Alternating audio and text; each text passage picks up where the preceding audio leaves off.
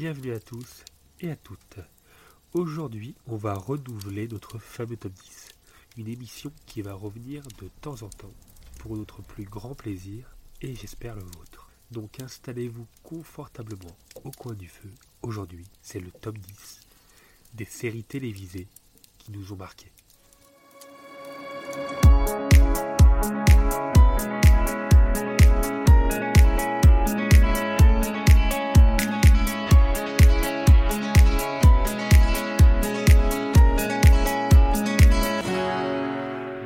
Bonsoir, je suis Ivo, il est Davin, et aujourd'hui on renouvelle encore une fois le fameux top 10. J'espère que tu vas bien, Davin. Excellemment. C'est vraiment. Excellemment. oui, euh, j'ai le droit d'utiliser ce mot euh, très peu utilisé. Euh, Eh ouais, bien sûr, bien sûr. non, non, ça va très bien. Donc, encore un petit top 10. Ouais, voilà. Mais sympa, On parce qu'on change les sujets cool. et on a même d'autres idées de top 10.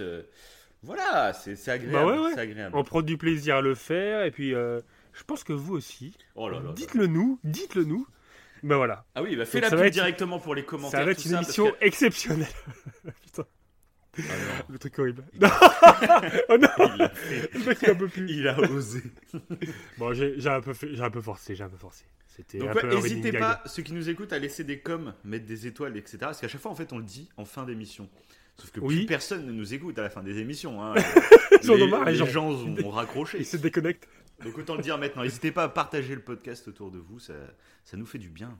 Et ça fait kiffer. Ouais, tout à fait. N'hésitez pas à faire des commentaires, à dire ce que, ce que vous aimez, hein, vu qu'on fait euh, plusieurs, plusieurs genres de podcasts. Là, le top 10, c'est un peu euh, une nouveauté, quoi. D'ailleurs, je sais pas si ça existe ailleurs. mais- Ah non, bah, personne n'a jamais fait de top 10. hein. On est vraiment les Non, seuls. je, crois- On, je est... pense qu'on est les- le, le pionnier de, ce- de ce.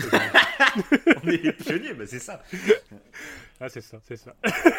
Et donc explique Bon, peut-être un peu le, le concept du top 10 de, de cet épisode. Oh.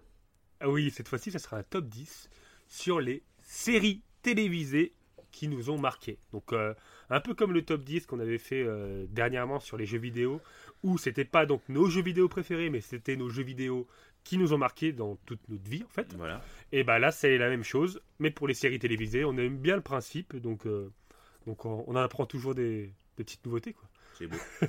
Parce que, et pareil, comme pour le top 10 des jeux vidéo, euh, on va le faire en- dans l'ordre chronologique, ça veut dire du plus ancien au plus récent. Voilà, donc le top, le dixième, enfin le premier, ça sera le plus récent. À part, à Et part euh, je pensais, c'est si à un Ouais. moment je cite une série que tu as déjà, que tu vas citer, euh, autant que tu raccroches le wagon, tu vois, et moi vice versa, tu vois. Ouais, Parce que ok, ça rien carrément. parle deux fois de la même Oui, série parce à deux que- moments du podcast différents, tu vois. Ouais, parce que je pense qu'en plus, il y aura, Mhm. il y aura sûrement des doublons, C'est je possible. pense. hein. C'est possible, c'est possible. C'est possible, c'est possible. bah, je, je te laisse commencer.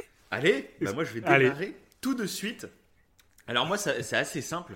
Euh, c'est qu'en fait, euh, quand j'étais petit, en fait je regardais pas de séries.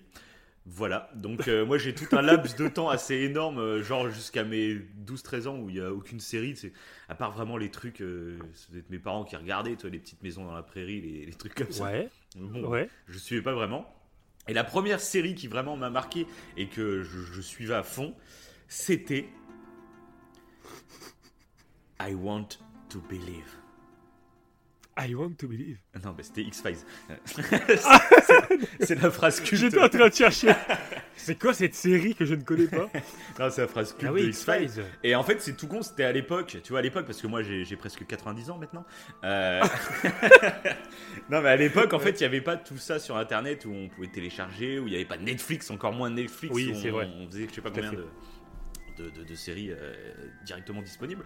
Euh, à l'époque, bah, en fait, moi je me rappelle, j'étais un gros gros fan de X-Files, j'étais trop fan des aliens, etc. Et je regardais ça vraiment avec un regard d'enfant, euh, parce qu'en fait, je croyais à ce qui se passait dans la série. Genre, euh, quand Mulder, eh ben, il, il faisait des découvertes euh, d'aliens et tout, bah, je croyais que c'était des vraies découvertes. Genre, à un moment, il est dans la zone 51 avec le gouvernement et j'étais à fond dedans en train de me dire il est en train de rentrer dans la zone 51. Euh, je vais enfin savoir tu ce qui. Ah oui, non, mais Tu la série, mais à fond. Ah, mais j'étais un dingue. Et c'est pour ça que ça, je, moi, je suis passé à côté de cette série alors que ça m'aurait trop plu, quoi. Ouais, mais et le problème. où j'adorais Et le les problème. extraterrestres. Ouais. Et le problème. le problème, euh, c'est qu'en fait, ils ont relancé la série il y a, il y a quoi Il y a 2-3 ans. Euh, genre, c'était un peu le comeback de X-Files Oui. et tout. Et donc, je me suis remis dedans.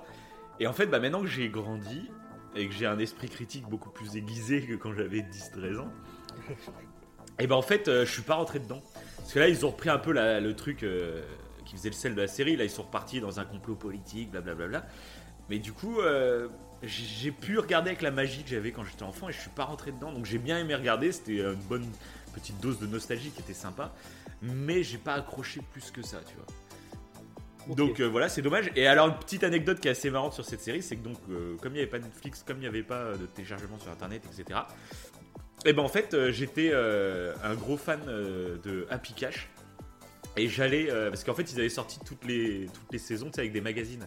Ils sortaient le magazine et puis t'avais un, un DVD dedans avec 4 épisodes par exemple, tu vois. Et, euh, D'accord, ouais. et donc il y avait je sais pas combien de DVD parce qu'il y a je crois il y a 10 saisons et c'est du 20 épisodes par saison hein. et par DVD il y avait que 4 épisodes tu vois.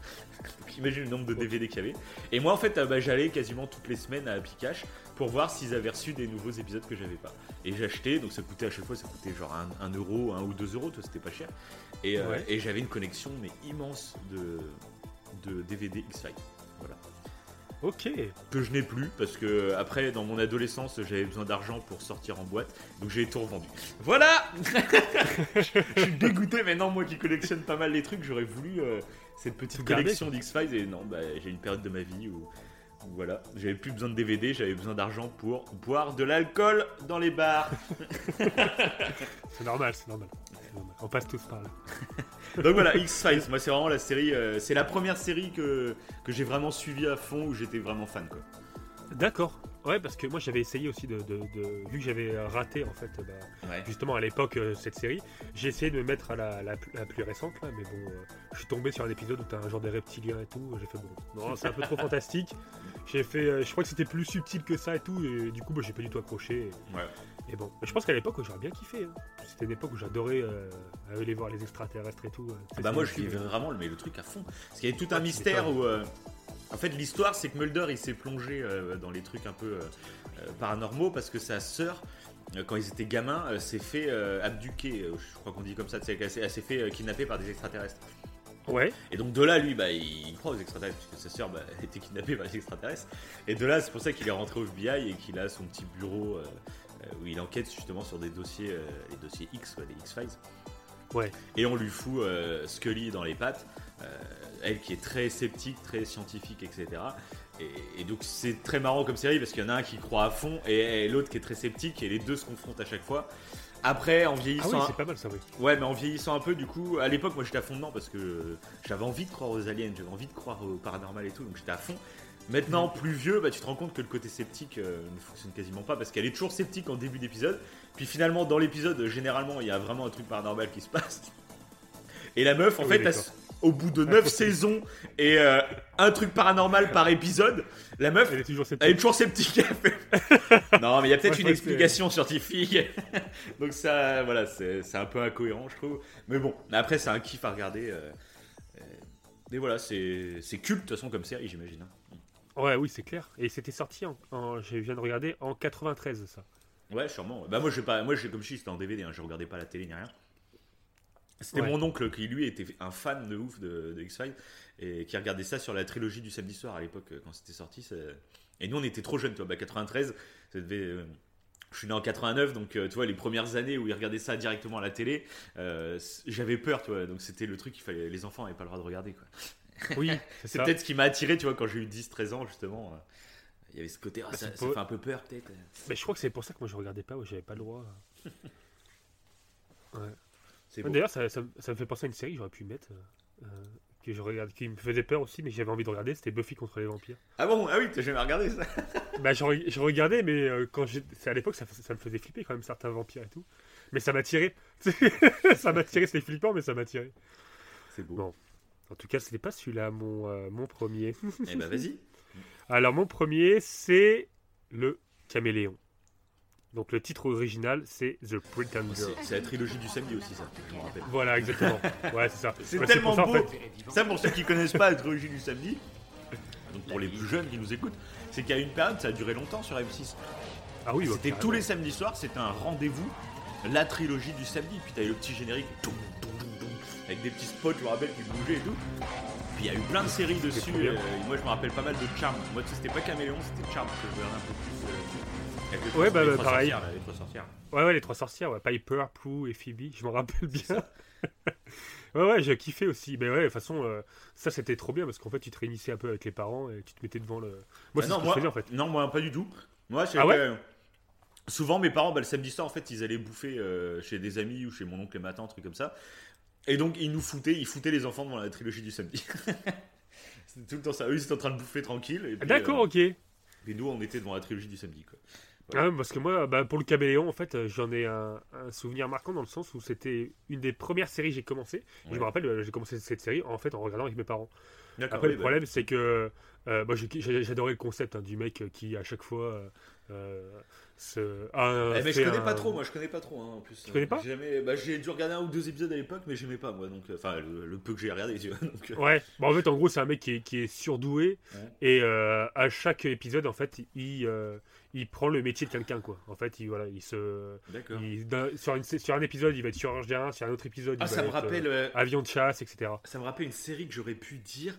Euh, c'est Code Quantum. Quantum, ouais, aussi, ouais. Oh là. Ça fait partie des vieilles séries. ça. Mais ouais, mais c'est un peu le même délire où à chaque épisode il rentrait dans le corps d'un gars. Ouais, lui, il rentré dans un personnage, Ah ouais. bah si, ça, tu vois, Jarod, je ouais, regarde. Ah bah si, tu vois, j'aurais dû le dire, je vais le dire vite fait alors. euh, parce que je l'ai pas mis dans mes tops, parce que pour moi, c'est- vraiment. J'étais trop jeune, mais euh, MacGyver et Code Quantum. C'est deux- les deux séries que je regardais quand Ouais, j'étais tout MacGyver petit. aussi. Quand j'étais tout tout petit, je regardais ces deux séries, mais je saurais même pas trop quoi en dire parce que ça fait tellement longtemps que je me rappelle plus. Je sais que MacGyver il, il transformait, euh, enfin il crée des objets avec n'importe quoi. Mais à Ouais, part ça, je me rappelle rien de la série. Et Code Quantum, pareil, je me rappelle de la tête euh, du, du mec qui, qui change de corps à chaque épisode là et d'époque aussi, et qui avait un mec avec une télécommande qui apparaissait là. Mais tu vois, je me rappelle pas de plus. euh, Il y avait un mec qui sortait je- de je ne sais où avec une télécommande. Et Ouais, je, je, je sais plus non plus. Je sais plus pourquoi. Et Parce que je, euh, je regardais cette série aussi. Ouais, mais- c'est ça. Et puis en fait, le mec, il, il faisait des voyages ouais, spatio-temporaux et à chaque fois, il atterrissait dans le Ouais, corps de quelqu'un. Puis à chaque fin d'épisode, c'était c'était bien pensé ça. Parce que tu vivais tout l'épisode, puis à la fin d'épisode, il changeait de corps. Et l'épisode se terminait sur euh, la, comme il arrivait dans le corps La de quelqu'un. Ouais, il Ouais, arrive voilà. dans le corps de quelqu'un et puis euh, des fois c'était toujours des, de euh, cliffhanger. cliffhanger avec le nouveau personnage. ouais, c'était toujours dans des situations Ouais. un peu incongrues quoi. Genre, il se regarde dans la glace, il se rend compte qu'il est dans le corps d'une femme. Ouais, ou, c'est ça, c'est ou, ça. ou alors il est dans un lit, puis d'un coup il y a une femme qui arrive et puis ah ok. Et c'était ouais c'était cool ça. Mais tu vois je me rappelle quasiment plus. C'est vraiment très vague là. C'était vraiment quand j'étais gamin quoi. Bah comme le ouais pareil moi le caméléon je me rappelle je me rappelle euh, un peu du générique et tout euh, Mhm. je me rappelle surtout en fait euh, du, du fait qu'on se réunissait en famille Ouais, se devant Ouais. et c'était vraiment mon premier style de série avec euh, ce fameux trilogie du samedi soir Mhm. ça je me rappellerai Ouais, toujours bah, ça cool. et c'était c'était cool d'ailleurs en fait ils avaient pas terminé la cette série alors Mhm. je pourrais pas me dire parce que le problème de la trilogie du samedi soir c'est que tu avais je crois un épisode inédit Oui c'est et ça. après ouais. deux, deux, ouais voilà alors c'était horrible à suivre quoi. Ça va. ouais. Et, euh, et du coup, ils n'avaient pas fini la série. Il me semble qu'il c'était prévu qu'ils fassent deux téléfilms Mhm. pour, euh, bah, pour conclure la, bah, la, la série, quoi. Mais ils l'ont jamais fait. Ça n'a jamais été fait, donc. euh, D'accord. bon, maintenant, ça, ça date, donc je m'en fous. Mais pour ceux qui suivaient Ouais, à fond, ah voilà bah les ça. boules, quoi. Problème de pas mal de séries. de toute façon, ça- Oui, c'est clair. Donc voilà. Et c'est lui, il était sorti en. pas longtemps. Il était sorti en 80, 96, je crois. Euh, c'est vieux quand même. Ouais, 96. Ouais mais 96. t'as peut-être démarré en ça. cours de saison quoi à chaque fois donc. euh. Ouais, c'est ça. Donc voilà. Parfait. Voilà. Bon bah je vais passer à, à mon top 9 on va dire. Ouais. Donc là, je pense que c'est la série qui a fait que j'ai découvert, on va dire, vraiment l'univers des séries qui, euh, qui forment un tout. Parce qu'avant, je regardais beaucoup de séries, du coup, où chaque épisode était un peu indépendant. Tu regardais ça dans le désordre, on s'en fout, quoi. Euh, même X-Files, Ouais. tu vois. X-Files, il y avait un fil rouge sur une saison, tu vois. Mais euh, c'était plein d'épisodes euh, indépendants, que tu pouvais n'avoir regardé dans n'importe quel sens. Oui. Et là où je suis devenu vraiment fan des séries, et des... maintenant j'adore que ça, j'aime plus les séries avec des épisodes indépendants, j'adore les séries qui, qui se suivent, vraiment avec des cliffhangers, etc. Et pour moi, la première, la, la pionnière de, de ça, pour moi, c'est une série qui est sortie en 2004. Le 22 septembre 2004. et je vous parle d'une série produite à la base par J.J. Abrams, la série Lost, Les Disparus. Les disparus. Magnifique. Bah ça, j'étais Là. obligé d'en parler de cette série, c'est vraiment Ouais, la première. Bah moi, c'était tout con, c'était mon oncle et ma tante qui euh, nous avaient offert le, le- le gros coffret avec les trois premières saisons, je crois. Ok. Et euh, donc je sais plus, il y a pas mal d'épisodes aussi par saison à chaque fois. hein. Et Moi, euh, C'était mon, c'était mon troisième, hein, pour te dire. ouais, bah comme Donc, ça, bah, je l'ai bah bah, tu- noté aussi. Ouais, tu l'as- Oui, je te- le- on en le parle tous les deux, quoi. Ouais, voilà, on Ouais, tout à fait, ouais. Et du coup, bah, je me rappelle que je m'étais fait le Blu-ray et c'était vraiment la première série, enfin, que je pense, hein, euh, qui était vraiment à suivre comme ça que je regardais. Et du coup, mais j'étais Mm. à fond dedans. C'était, enfin, Lost, de toute façon. Et j'aimerais bien me la refaire, tu vois, parce que du coup, je vois que l'épisode final, tu vois, c'était en 2010. Tu vois, je voyais ça euh, moins récent finalement, 2010, ouais. Ah oui Mm. 2010 Et Ah final, ouais, que ouais, il y a eu pas 6 trop- saisons. Bah ouais, ça a de commencer en 2004, il y a eu 6 saisons, donc euh, 2010. hein. Et, euh, et donc je voyais ça plus vieux encore, tu vois. Mais du coup, euh, bah moi, enfin, j'ai surkiffé toute cette série, même s'il y a eu pas mal de polémiques sur la fin, parce que c'est un peu une technique à J.J. Ouais, ouais. c'est je crée plein de mystères et puis je réponds pas à tout. Sauf que il y a pas longtemps, j'ai regardé un mec, euh, donc j'ai pas tout regardé parce que je veux plus me spoiler, parce que j'aimerais bien me, le- me la refaire la saison, la série. Ouais. Mais il y avait un mec qui disait que ça, en fait, c'était une idée reçue. euh, que Lost euh, avait déclenché plein de mystères et il n'y avait aucun mystère de répondu. Il disait, je- au contraire, Lost, euh, c'est une des séries où il y a quasiment 95% des mystères qui, sont, qui ont eu une réponse, en fait. Mais c'est une idée reçue qui s'est développée comme ça parce que les gens, comme ils suivaient saison par saison, bah, en fait, t'oublies certains trucs. Et, euh, Mhm. et à la fin, c'est toi qui as oublié certaines réponses. Mais euh, a priori, pour les gros fans, et ils, ils peuvent l'affirmer, non, il y a- il y a- tout est quasiment Ah ouais. répondu. Tout est répondu. Voilà. Ah, tu me donnes envie de la regarder. Bah moi, moi, je me la referai, c'est obligé. Après, il y a beaucoup de saisons, il y a beaucoup d'épisodes, donc c'est pour ça que ça m'a toujours un peu retenu. Mais je pense que je me la referai un jour, ça c'est clair et net. Puis, euh, puis voilà, elle est tellement cool, ça a créé tellement de trucs, ça a créé vraiment un mouvement dans le Ah monde ouais, des séries. hein, de toute façon. J'ai adoré, moi, déjà, de toute façon, rien que la trame euh, où euh, c'est des gens euh, de cultures un peu différentes, de tout horizon. Oui, tout, vrai. qui ouais. tombent sur une île et Mhm. qui sont obligés de se débrouiller par eux-mêmes. Il y a ce côté un peu survivaliste et tout. Ouais, Déjà, clair. moi, ça m'a attiré. Et après, c'est vrai que leur, leur technique de mettre la narration mystère, et puis la narration et c'est ça qui est Ouais. tellement ouf parce qu'il y avait vraiment un, un cliffhanger à chaque fin d'épisode à chaque fin d'épisode t'as envie de regarder la suite Ah oui, grave. et puis. Il y a tout le système des flashbacks qui, euh, qui du coup nous présentait petit à petit euh, les personnages. Et des fois tu avais des putains de surprises. Parce que tu connaissais un personnage sur l'île et puis tu découvres euh, plusieurs épisodes après son histoire en flashback et tu fais mince mais je me trompais complètement sur lui quoi et ça c'était tellement bien Ouais, c'était bien. Mais c'est vrai qu'il y avait beaucoup de personnages euh, charismatiques. il y a John Locke que j'adorais Ah, Après, il y euh, il y John avait le médecin après il y avait Evangeline Lilly la, Ah ouais, bah, pareil. la fille un peu aventurière euh, la Lara Croft là. ouais. Il y avait Ouais. euh, le mec un peu en surpoids, je me rappelle plus comment il s'appelle, Oui. qui avait gagné au loto. Georges Garcia Il avait gagné au loto. Euh, c'est pas Georges Garcia Je sais plus exactement comment il s'appelle. Attends, je vais vérifier. Wow, Et je crois que c'est Georges Garcia. Ouais, après on s'en. c'est pas non plus. Mais je crois que c'est lui, ouais. Mhm. Qui, qui... Ouais, ouais, c'est lui, c'est Georges Garcia, il me semble. Puis même il y a des acteurs qu'on a revus, je trouve après, Ouais, parce que là je regarde, il y a euh, Navin Andrews, le mec qui était dans le bunker là, oui c'est vrai, donc faut pas spoiler, mais euh, voilà, le mec qui était dans le bunker pour ceux qui voient. Celui c'est un acteur qui est- que j'ai revu dans pas mal de trucs. Il y a le mec de, du Hobbit aussi, Dominique Monaghan, qui est dans Star Wars 9 aussi. Euh, Ouais. Tu sais, c'était le mec qui était un peu drogué, le junkie, qui était euh, qui Ah s'occupait oui, d'une- petite blonde enceinte. Et euh, mais il avait des problèmes avec la drogue, etc. Et Ah, c'est ça, un mec c'est ça. d'un groupe de Il avait des, des tatouages, je crois, sur les mains, sur les, sur les doigts. Ou, Ouais, c'est ça exactement. t'avais, Il y avait euh, tout le- un mystère autour de lui aussi. cool. Celui-là qui perd son fils aussi. C'était horrible. Le père, le père qui perdait son fils, là. Bah, spoil pas trop, spoil pas trop, hein. fais gaffe à ce que tu dis quand même. Ouais, tu, tu te diras, t'as raison. Et j'aimais bien aussi. euh, alors j'arrive pas à retrouver l'acteur, tu vois, je suis sur les. Ah oui, il y avait aussi euh, l'autre là, le- la tête brûlée là. Euh, James Ford. Oui. C'était James Ford, je me Ouais, rappelle plus son nom, mais tu sais, c'était un peu la tête brûlée, lui, il était trop cool. Oui, c'est ça. Ah, c'était beau ça. Ah, il y avait pas mal d'acteurs. Euh, Ouais, c'était. Ouais, c'était. C'est vrai que les Non, c'était assez culte. Et puis même, euh, ah si, je l'ai trouvé. Euh, Michael Emerson, celui qui faisait Benjamin, là, le, le mec un peu, un peu méchant, on va dire. Tu vois, je sais pas si tu te rappelles de lui. hein. Et qui lui, Ah euh, on l'a revu dans d'autres, euh, dans d'autres trucs derrière. Et que j'aime beaucoup cet acteur aussi. Donc ouais, Ah, vraiment, c'est. un mec un peu intellectuel. euh, Tu savais pas trop à quoi il pensait là. Il était super froid, un peu. euh, Ouais, c'est ça, ouais. il Non, montrait pas trop ses émotions. non, Ah, c'est vraiment une série culte. hein, De toute façon, ça c'est. Ah bah, je te... D'ailleurs, je te rejoins sur le fait que c'est pareil. Je crois que c'est une des premières séries. Parce que c'est vrai que dans mon top, j'ai noté que des séries qui se suivent en fait. euh, Alors que j'ai vu, j'ai regardé des séries en fait qui ne se suivent pas. Ouais, mais bon, on parle de Euh, celles qui nous ont vraiment mais- marqué, tu vois. euh, donc Ouais, voilà. ça, hein. Mais euh, c'est vrai que après, en fait, c'est que des séries qui, qui se suivent. Et Lost, je crois que c'est une des premières Mhm. où j'ai vraiment suivi.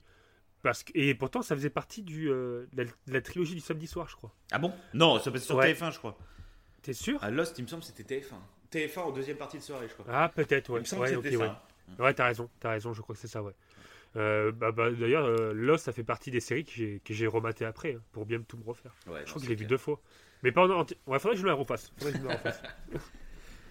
Bon, en parlant de séries qu'on s'est refait, bah, du coup, je vais passer à mon top 8. Comme là, as fait, euh, on a fait notre top 9 en commun, on va dire. Je vais passer à mon Ouais, top 8. Vas-y, ouais. Peut-être qu'on l'aura en commun aussi en plus. Euh, Est-ce que c'est une série que du coup je suis en train de me refaire Euh, Qui a marqué aussi une grosse période de ma vie. Donc c'est une série. euh, le premier épisode c'était le 29 août 2005. Et l'épisode final, assez curieux, mais le 30 mai 2017. Donc c'est pas une série qui a duré 12 ans, mais c'est une série où il y a eu 4 saisons d'un coup et la cinquième euh, très longtemps après. Et donc voilà, moins, un peu moins de suspense, Thierry. Euh, Je vais vous parler donc de Prison Break. Prison Break. Alors est-ce que tu Ah, l'avais toi aussi dans ton truc Ah bah bien sûr. Toi aussi bien sûr. Ah, voilà, Ah si, ça- en fait, elle, est- elle était après Lost. D'accord, bah, euh, bah, après moi. Lost, euh, j'avais. Mais bon, avant, Prison- avant Lost et Prison Break, j'en ai un. Ah mince qui est Bon, bah, tu qui feras le très prochain, vieux. Tu feras le prochain. Qui est alors, très. Ok. Donc Prison ça sera marrant Break. de parler de lui, ouais. Prison ouais, mais Prison Break. euh, Donc là, bah, pour le coup, c'est. euh, pour moi, c'est peut-être. En fait, dans mes souvenirs, tu vois, parce que là, je viens de la redémarrer, du coup. Et dans mes souvenirs, c'était vraiment au-delà même de, Lost. euh, Prison Break, c'était vraiment la- ma série qui a marqué vraiment une partie de, ma fin d'adolescence où j'étais vraiment à fond dedans. Et je surkiffais tout, l'ambiance, euh, le- les personnages. euh, et même, c'est un, c'est une série, c'est un truc tout bête. Mais quand t'es jeune, etc., que tu vas à l'école, tu vois, les intellos, trucs comme ça, c'est un peu. euh, c'est con, hein, mais c'est un peu les, les ringards, les, ouais, c'est les intellos, c'est les premiers de la classe, blablabla. Ouais. Et grâce à cette série, bah, ça m'a carrément fait changer dans mon quotidien, où j'ai trouvé ça super stylé d'être intelligent, grâce à Michael Scofield. Ah ouais, ok, ouais. Mais vraiment, je me suis dit, mais être intelligent finalement, tu vois. bon, C'est trop classe. ouais, mais je me disais, ouais, ah ouais. et du Ouais, coup, euh, vrai. ça, ça montre un côté de l'intelligence vraiment euh, cool et stylé, tu vois. Et, euh, Ah, c'est vrai, c'est vrai. Et Donc, du coup, c'est euh, vraiment la- la- l'intello pur et dur, euh, Scofield. Et il s'en sort parfaitement bien en prison. euh. ouais, c'est ça. pas du tout euh. ouais non, genre parce c'est que ça quoi. Ouais. Et, et puis du coup, bah là, je me la surfais parce que je me suis dit, bon, peut-être que c'était à l'époque, je, je connaissais pas beaucoup, j'avais pas une grosse culture cinémato, enfin série film, on va dire. Euh, donc euh, Mhm. peut-être que c'est à l'époque ça m'avait marqué parce que voilà, je débutais dans la série, donc ça m'a marqué. Mais est-ce que maintenant, avec euh, maintenant j'ai un bagage plus important au niveau des séries, est-ce que ça marche toujours autant? Et donc je me la surfaite. C'était intéressant. Je me la surfaite et clairement, euh, j'ai regardé beaucoup de séries depuis, mais la saison 1 de Prison Break, pour moi, c'est une masterclass. C'est c'est une en plus une je regarde plus des séries qui ont autant d'épisodes dans une saison parce que je trouve qu'il y a beaucoup d'épisodes de remplissage et là c'est une série il y a 21 épisodes euh, chacun de 45 minutes donc tu te dis ouais mais il y a forcément du remplissage et concrètement oui je dirais qu'il y a deux voire trois épisodes de remplissage sur 21 mais le reste c'est pa pa pa pa pa ça s'enchaîne non mais c'est un rythme de ouf Euh, ça s'enchaîne il y a des retournements de situation il y a du suspense il y a de l'action euh, la saison 1 de Prison Break, c'est une masterclass. Euh, même actuellement et tout, au niveau des séries, il y a niveau rythme, etc., je trouve que c'est vraiment la meilleure. Ensuite, bon, là, j'en suis au début de la saison 3, du coup. Ouais. Et la saison 2, je trouve, perd en rythme tout de même. Alors que dans mes souvenirs, tu vois, c'était une de mes- enfin, c'était peut-être ma préférée, la 2, quand ils sont en cavale. Et, euh, et finalement, tu vois, là, là, à la revoir, j'ai trouvé que ça perd un peu en rythme. Et là, il y a pas mal d'épisodes un peu de remplissage, je trouve. Où des fois, ils vont faire un truc, mais finalement, ça échoue. Et tu dis, en fait, ça fait trois épisodes qu'on fait un truc qui a servi à rien. Et donc, il y en a plus, je trouve. Mais euh, ça reste très cool à regarder. Et. euh, mais voilà, c'est vraiment à souligner la saison 1 de Prison Break, mais c'est un bijou. Mais c'est vrai que j'ai- peu de souvenirs de la saison 2. J'ai plus de souvenirs en fait quand ils sont en prison Ouais. à chaque fois. Donc, euh, Donc on spoil pas trop trop, hein, mais spoil pas trop trop. Mais J'ai bon. sur- surkiffé le, le fait aussi. Là, tu parlais donc du personnage principal qui est gentil Ouais. et euh, le méchant Ah, T-Bag. Pareil, ça fait partie des méchants les plus, les plus marquants que, que j'ai plus connus. Ouais, les plus Ah ouais, non, non, mais c'est un truc de il, dingue. est, il est excellentissime. Ouais, parce qu'il est. En fait, tu aimes le détester parce que c'est vraiment mais une ordure de première. C'est un psychopathe.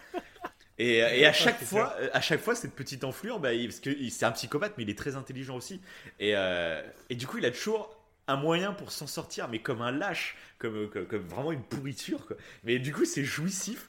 Et je trouve qu'il y a un autre méchant qu'on, donc, qui est un peu moins bien que T-Bag quand même, mais qui a quand même un vrai charisme. Bruzzi. Voilà. Al Bruzzi, non Ouais. Non, non, pas Bruzzi, non, non, non, pas Ah, pas Bruzzi Euh, mince, comment il s'appelle? Euh, le, le gardien de, de prison, là, euh, mince.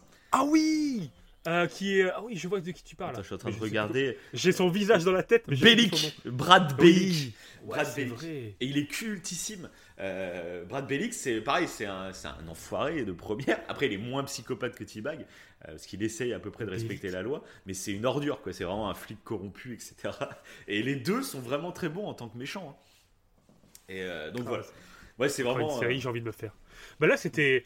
En plus, là, c'était sur cette série-là, euh, contrairement justement à Lost. Mhm. Là, c'est cette série-là, c'est là où déjà on a commencé à regarder ça sur Internet, en streaming. Oui, c'est vrai. et on attendait toutes les semaines en VO titré français du coup. Oui, c'est on vrai, était ouais. à fond dedans Mhm. et on débriefait dessus au lycée, je crois. Oui, c'est ça. Bah, c'est là où on s'est rencontrés euh, quand on était au lycée. Et, euh, on était vers on la, en parlait. la dernière saison, Ouais. je pense, ça devait être par là. Ouais.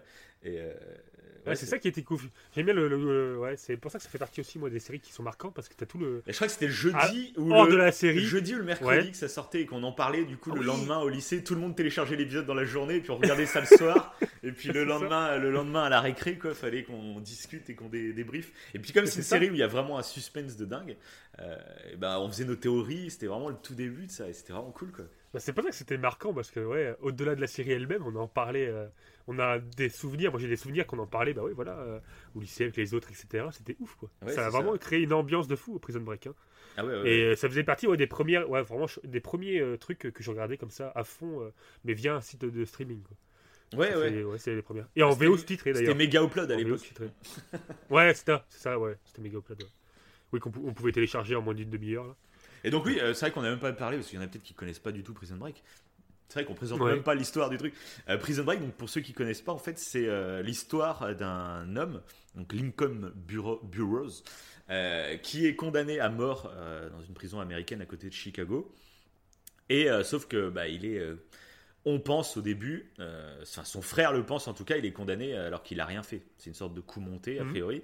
Et donc son frère, donc, je sais plus quel syndrome exactement il est atteint psychologiquement, mais en gros, bon, il est très très intelligent. Et euh, il décide, donc c'est le truc un peu culte, il décide de se tatouer tout le plan de la prison euh, sur la, pi- sur la pizza.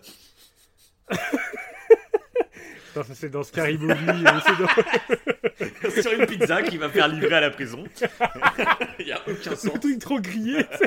Bah, il décide de se tatouer, donc euh, bah, quand on se tatoue, généralement c'est sur le corps. hein. Euh, il décide de se tatouer le- tout le plan de la prison parce qu'il avait aidé, il est architecte en fait, et il avait aidé à la construction de la prison.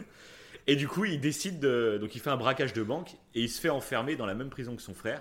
Et le but, c'est qu'en gros, il lui reste un mois à Burroughs avant de se faire tuer. Et le but, c'est de le faire sortir de la prison euh, pendant ces un mois. Donc c'est une grande évasion de prison où il y a plein de personnages qui, qui s'intègrent au truc. Et c'est génialissime. C'est vraiment. Ouais, même, même les gens, je pense, qui un sont beau- pas fans de cet univers un peu euh, carcéral, quoi, tu vois, la prison, etc. euh, comme beaucoup de séries, finalement, une fois que tu t'attaches au personnage, c'est beaucoup plus que ça. C'est pas une série que sur la prison. euh, c'est des histoires humaines, en fait, avec plein de personnages autour. quoi. Oui, tout à fait, ouais. Voilà. Mais c'est vrai que clairement, c'est. euh, Enfin, moi, j'ai commencé la série par rapport à la prison. Oui, bah oui, oui. Bah, c'est ce qui attire tous, euh, pour beaucoup, en plus, tous, euh, à l'époque. Surtout quand t'es ado. euh, quand Mais ado, après, euh, si c'était que ça, ça, ça irait pas plus loin. Tu vois. Là, il y a vraiment un intérêt Oui, derrière. bah, d'ailleurs, euh, Il y en a plein d'autres hein, de séries comme ça en- qui sont pas aussi bien. quoi. J'avais essayé Mhm. Oz, euh, j'avais pas trop aimé par exemple. ouais, Non, Prison Break, euh, ouais, c'est resté. Et puis là, tu me donnes envie en plus de le re- regarder c'est clair. parce que ça allait être. euh. Bah moi du coup en fait bah, un, euh, ouais, un truc tout bête c'est que du coup il y a quatre saisons qui sont sorties en même temps et la cinquième et ils l'ont sortie là et bah, il y a en 2017 donc il y a, il y a trois ans Mhm. et du coup je l'ai toujours pas vu et du coup c'est pour ça en fait que je, re- je reprends la, la Oui. série depuis le début c'est parce que j'ai envie de me faire la saison 5 et euh, mais j'ai envie de me remettre dans le bain et de me refaire euh, tous les autres saisons avant c'est pour ça que j'ai redémarré ouais. ouais. c'est pour ça que je Rien que pour la nouvelle saison. euh. De toute façon, je t'avais dit que, que je voulais recommencer, mais bon. Il y a tellement de séries à voir. oui c'est ça bah après on a le temps de toute façon Bah après, l'avantage, je trouve, de Lost euh, et de Prison Break par rapport à ceux qu'on a cités auparavant, genre Caméléon, euh, Ouais. Côté Quantum, etc., c'est que Lost et euh, Prison Break, je trouve qu'ils ont pas trop vieilli. Ça se regarde ah plutôt ouais bien. carrément Alors que Caméléon. Bah, Lost, faut que je revoie. tout, Lost, faut que je revoie parce que du coup, ça fait très longtemps. Mais Prison Break, Ouais, mais clairement, ça va, je ça. trouve, Lost, hein. Mais Prison Break, clairement, ça n'a pas vieilli. hein. Ça n'a pas pris une seule ride. Et au contraire, hein, c'est très moderne dans la, dans la mise en scène, etc. C'est très rythmé. ça n'a vraiment, vraiment pas vieilli. Donc ça, il n'y a pas de souci là-dessus. Ouais. Ok. Bon, bah, passe à ta, Ouais. à ta fameuse série euh, que t'as pas eu le temps de dire, du coup. Eh bah, du- bah, du coup, c'est une série. On fait un gros retour en arrière. Vas-y. C'est euh, Walker Texas Ranger. Ah tu faisais partie de ces gens qui regardaient ça. Et ouais, mais alors, euh, et justement, mais c'est pour ça que je voulais en parler de cette Ah, série. pour moi, c'est la série de Beau. Ouais, et ben j'ai- en fait, c'est ça le truc, c'est que à chaque fois que je regardais la, la série, donc je regardais ça le dimanche midi en plus, après, enfin, après manger, et, euh, et j'aimais pas forcément en plus. Ah, C'est- Non mais c'est ça le pire. Ça C'est pour ça que je voulais en parler. Ça fait partie des séries, euh, enfin que, que ce soit des séries, des films et tout, ça fait partie des, euh, des fictions, d'œuvres qu'on regarde, ouais. mais qu'on regarde Quand t'es euh, jeune, quoi. comme un euh, comme un fast-food, comme Ouais, euh, ouais, tu regardes je ça sais pas parce qu'il y a comment- rien d'autre à la télé, donc. euh, ouais c'est ça.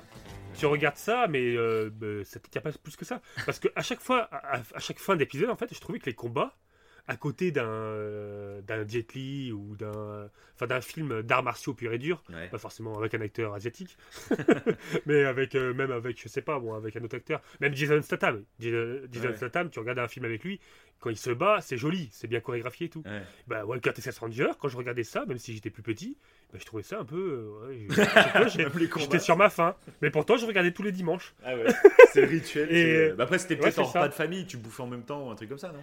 Ouais, bah c'était juste après le repas, c'était libre pour digérer, puis après on faisait autre chose quoi. Ouais, Mais euh, c'était plus un rituel. euh, Donc c'était marrant, c'est pour ça que ça m'a marqué. Ouais, bah Et C'est ouais. pour ça que je voulais en parler, mais pour autant, c'était pas, c'est pas que j'ai- je détestais, je détestais pas Chuck Bah Norris. après, ça a vachement Mais, marché euh, pendant des années, donc ça a plu à beaucoup Bah de ouais. monde. hein. Ah oui, C'était- c'est clair, ouais. Moi, je me rappelle, mais moi, je, je me rappelle plus La trop de la série de série, mais j'avais déjà dû regarder. Mais euh, Walker Bah ouais, Texas Ranger quoi, avec Chuck Norris. Quoi. C'est ça, le fameux Chuck. voilà, mais bon. Mais bon, c'était, c'est marrant de voir que, que oui, voilà, c'est pour ça qu'après avec Lost et Prison Break, c'est là que tu te rends compte qu'il y a des séries quand même qui, a beaucoup- qui ont beaucoup plus d'intensité, t'as beaucoup plus d'émotions et tout, et c'est complètement différent. Ah oui, ça c'est Parce que voilà, même encore maintenant, il y a des gens qui regardent des films sans. Bon voilà quoi. C'est plus pour faire passer le temps que Ouais, parce que le film a ouais. vraiment un intérêt. Mhm. Et c'est dommage. Il y a plein d'œuvres qui valent vraiment le coup, quoi. Qui valent le coup d'être analysées parce que ça t'en retire quelque chose. Mais après, je trouve que justement, maintenant, avec euh, l'arrivée de Netflix, etc., on choisit quand même ce qu'on veut regarder. On n'est plus euh, comme à cette époque de Walker, où euh, les gens, ils avaient que la télé, en fait. Et donc, bah, ils regardaient ce qui passait Ouais, t'avais pas le hein. choix. Tu regardais ce vrai. qui passe. c'est Ouais. comme ça. Que maintenant, on a quand même le choix, et ça, ça va être dur de... enfin, moi, j'arrive même plus Oui, à vrai. comprendre ceux qui, qui regardent toujours que la télé, en fait. Ça me paraît dingue. D'être dépendant. En plus, il y avait des pubs et tout, tout le long, que c'est truc trop chiant. Ouais, grave. Carrément, ouais. Enfin voilà. Je Parfait. laisse passer à ton. À ton septième, non? Non. On est à ton sixième. C'est ça, exactement, top 6. Hop, donc là, je vais vous parler euh, d'une série alors que j'ai découvert, mais complètement euh, au hasard. Bah, pour le coup, tu vois, c'était ça. C'était. euh, euh, je venais d'avoir ma petite télé dans ma chambre. Avant, j'avais pas de télé tu vois, dans ma chambre, mais là, mes parents m'avaient offert Mhm. une petite télé. Et donc, bah, comme j'avais ma télé, euh, fallait que je regarde un truc un soir. euh, voilà. Et j'étais tombé sur cette série qui, qui se lançait, mais pile poil, vraiment, c'était vraiment du hasard pur. Mais pile poil le soir où j'ai eu ma télé, et ben ça se lançait. cette série démarrait sur M6 en fait. Et j'en avais un peu entendu parler. Je me suis dit bon bah je vais regarder voir ce que ça donne. Et je suis devenu euh, totalement accro. Alors que c'est une série qui est un peu plus à la base. euh, Quel suspense mais il faut faire du suspense, c'est le but du top 10. Insoutenable Donc c'est une série euh, ta, ta, ta, que je ne sais pas du tout quand c'est qu'elle est sortie, mais il y a 8 saisons. Génial Ah, désolé, là c'est la page Google, normalement ils mettent et là ils le une mettent pas. série, je ne sais pas de quoi ça parle. Je l'ai jamais regardé en fait cette série. Mais elle m'a marqué Donc c'est une série qui est donc euh, qui a été diffusée à la base aux États-Unis euh, le 3 Avec octobre. Clara Morgan. Je veux pas rapport. ah oui si. Mais alors ça passait le dimanche soir à minuit. Mais je sais plus le nom. Ah, ça m'a marqué. Putain, Donc à la Ah, base c'était réservé pour les adultes. Bon j'avais 8 ans. Euh, truc de foot. ça. Euh, non, pas du tout. Pas du tout. Jamais. Jamais, jamais avant le mariage. Alors. donc, non, c'est une série donc, qui a été diffusée au début aux États-Unis donc le 3 octobre 2004 et qui s'est conclue le 13 mai 2012. Et donc, à la base, même dans l'inconscient un peu collectif, pour ceux qui ne connaissent pas la, la série, c'est un peu une série, on va dire, euh, qui est plus orientée pour les filles, on va dire. Ces trucs. Pardon. Il de ma gueule. Ah, je vois de quoi c'est. Je vois de quoi tu parles. Ah bon Ok. Non, mais c'est ouais, ouais, c'est bon. j'ai- j'ai- Je sais ce que c'est. Mais donc, bah, ce soir-là, j'étais tombé sur le, le lancement et en fait, j'ai surkiffé. Arrête Oh, C'était quoi Je arrête? Le il devient féminin il parle de cette série Ah putain Ah c'est bon, je sais. Je vais voir si c'est ça. Je, je crois savoir. Mais dis. euh, ça m'aurait plu de la voir. Desperate Wife Voilà. Ouais. Donc voilà, c'est la série Desperate Housewives, donc les femmes au foyer. Donc là, tu dis vraiment. euh, voilà. Sauf qu'en fait, c'est une série, mais je trouve qu'elle est. Même aujourd'hui, hein, elle est superbement bien écrite. Il y a beaucoup d'humour. En fait, c'est une série qui est très très drôle. Euh, mais il y a aussi tout le côté euh, suspense où. non, ça va très bien. Ah, le mec qui m'a plus arrêter de rigoler, c'est ça va, là. Ah, c'est insupportable. Ça Allez, on se concentre. Ah. Et donc, euh, donc c'est une série ouais, qui est super bien écrite, qui a vraiment beaucoup de suspense. Tu suis un peu le quotidien d'un quartier vraiment bourge euh, des États-Unis, euh, Ouais. avec pas mal de bah, donc des femmes au foyer. hein, c'est voilà. Sauf que c'est plein de personnages super attachants. euh, Mhm. Et tout démarre donc le premier épisode, celui qui m'avait accroché à l'époque. Ça démarre en fait par le suicide d'une des femmes de foyer dans le quartier. Et, Ouais. euh, et cette, euh, ce qui est super intéressant dans la narration, c'est que cette femme qui s'est suicidée sert de narratrice un peu omnisciente de la série. Et à chaque, dé- D'accord. à chaque début et fin d'épisode, et ben en fait, il y a toujours une leçon. Et c'est tellement bien écrit qu'en fait, à chaque fois que tu débutes un épisode, et puis euh, elle te fait une sorte de petite leçon de morale. Elle te dit, genre, je je sais pas au hasard. On pense tout savoir sur nos voisins, mais nos voisins nous cachent plein de petits détails. Et donc le début de d'épisode, et ben ça va être des petits détails à la con. C'est genre euh, tel personnage, regardez, elle, elle cache ses gâteaux derrière son frigo. Ah tel personnage, il il, euh, il Ouais. lit des histoires à sa fille comme Ah, ça. c'est énorme. Et donc le début d'épisode, c'est des trucs légers comme ça. Et à la fin de l'épisode, elle reprend exactement la même morale, sauf que là, le truc qui cache, eh ben, c'est un truc énorme, tu vois, qui fait un gros cliffhanger de fin d'épisode. Et c'est à chaque fois, à chaque fois, le début et la fin de l'épisode sont liés. Ah, tu vois, je, Mm. tu, tu, tu m'as appris un truc parce que je, j'avais déjà vu des épisodes où tu avais cette voix off. Ouais. Je pensais que c'était une voix off qui n'avait aucun Ah non, rapport. c'est la, C'était- c'est la femme qui est morte C'était le personnage. ouais. D'accord, ok, ouais. Et qui Ah ouais, sert vraiment de personnage omniscient. Et du coup, vraiment, l'histoire est. Enfin, c'est vraiment, mais vraiment, vraiment bien écrit. Niveau euh, série comique. Mais c'est une série comique, mais en même temps, il y a vraiment du drame à certains moments. Donc, ceux qui ont déjà vu la série, euh, il y a deux épisodes, moi, qui m'ont mis, mais en PLS, mais total. C'est la prise d'otage dans le supermarché. Donc, ceux qui voient de quoi je parle, quand à un moment, il y en a une qui se lève pour faire front euh, au- à celui qui prend l'otage. Mais j'étais en PLS, mais vraiment, j'étais vraiment pas bien. Et alors, l'é- l'épisode le plus dingue, c'est quand il y a la tornade. Et alors, celui-là, tous ceux qui ont vu la série se rappellent de la fin d'épisode et ce qui se passe. Mais là, mais j'en ai, euh, voilà, j'étais vraiment, mais pas bien de chez pas bien, et c'est rare que ça m'a poussé aussi loin euh, dans les émotions. Quoi. Et, euh, et donc voilà, donc c'est une série à la base qui est vraiment basée sur l'humour, hein, c'est très drôle comme série, Euh, mais il y a vraiment ce côté que fil rouge et mystère, plus quelques grosses touches de drame à certains moments. Et moi, pour un pareil, c'est une série qui a vraiment pas vieilli. Euh, c'est une série que j'avais commencé à me refaire. Je m'étais fait les, je m'étais refait les trois premières saisons, je crois. Puis j'avais arrêté petit à petit parce que j'avais pas tous les épisodes et j'ai eu la flemme de télécharger. Mais je pense que c'est une série que je me referai plus tard. Et, euh, et donc voilà, c'est vraiment une série qui m'a marqué.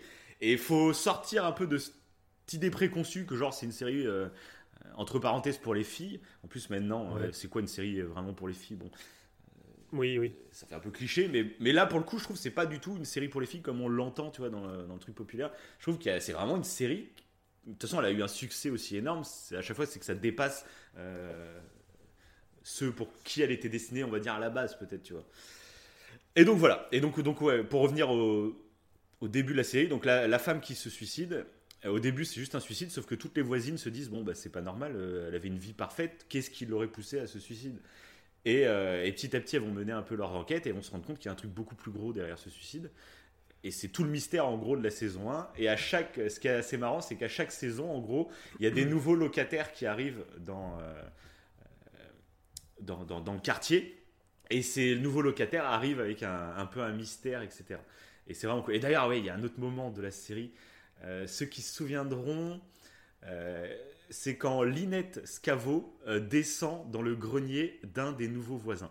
Et là, pareil, un moment mais horrible de la série. Voilà, j'en dirai pas plus pour ceux qui, qui n'ont pas vu, mais ceux qui ont vu, je pense qu'ils se rappelleront. euh, voilà, si je dis euh, petit train, vous comprendrez ce que je veux dire. Il y a trop de suspense. Mais vraiment, voilà, c'est vraiment une Ah, série que j'adore et euh, voilà, c'était vraiment en plus la période euh, après Lost et c'était la période en même temps que Prison Break, je me rappelle. Euh, je regardais un peu les deux séries en même temps.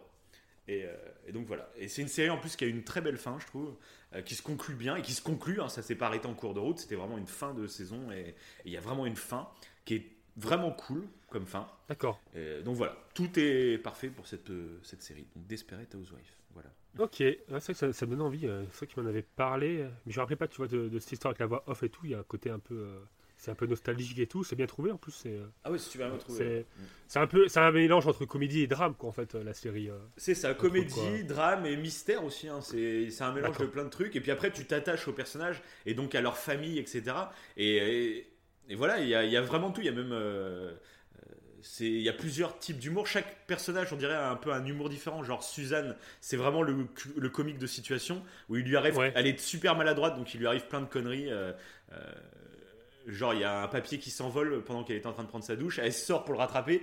Elle, elle bascule et elle se retrouve à poil dans la rue, tu vois, et elle a plus ses clés. Enfin, il y a que des trucs, tu vois, c'est un humour très euh, comme ça de situation.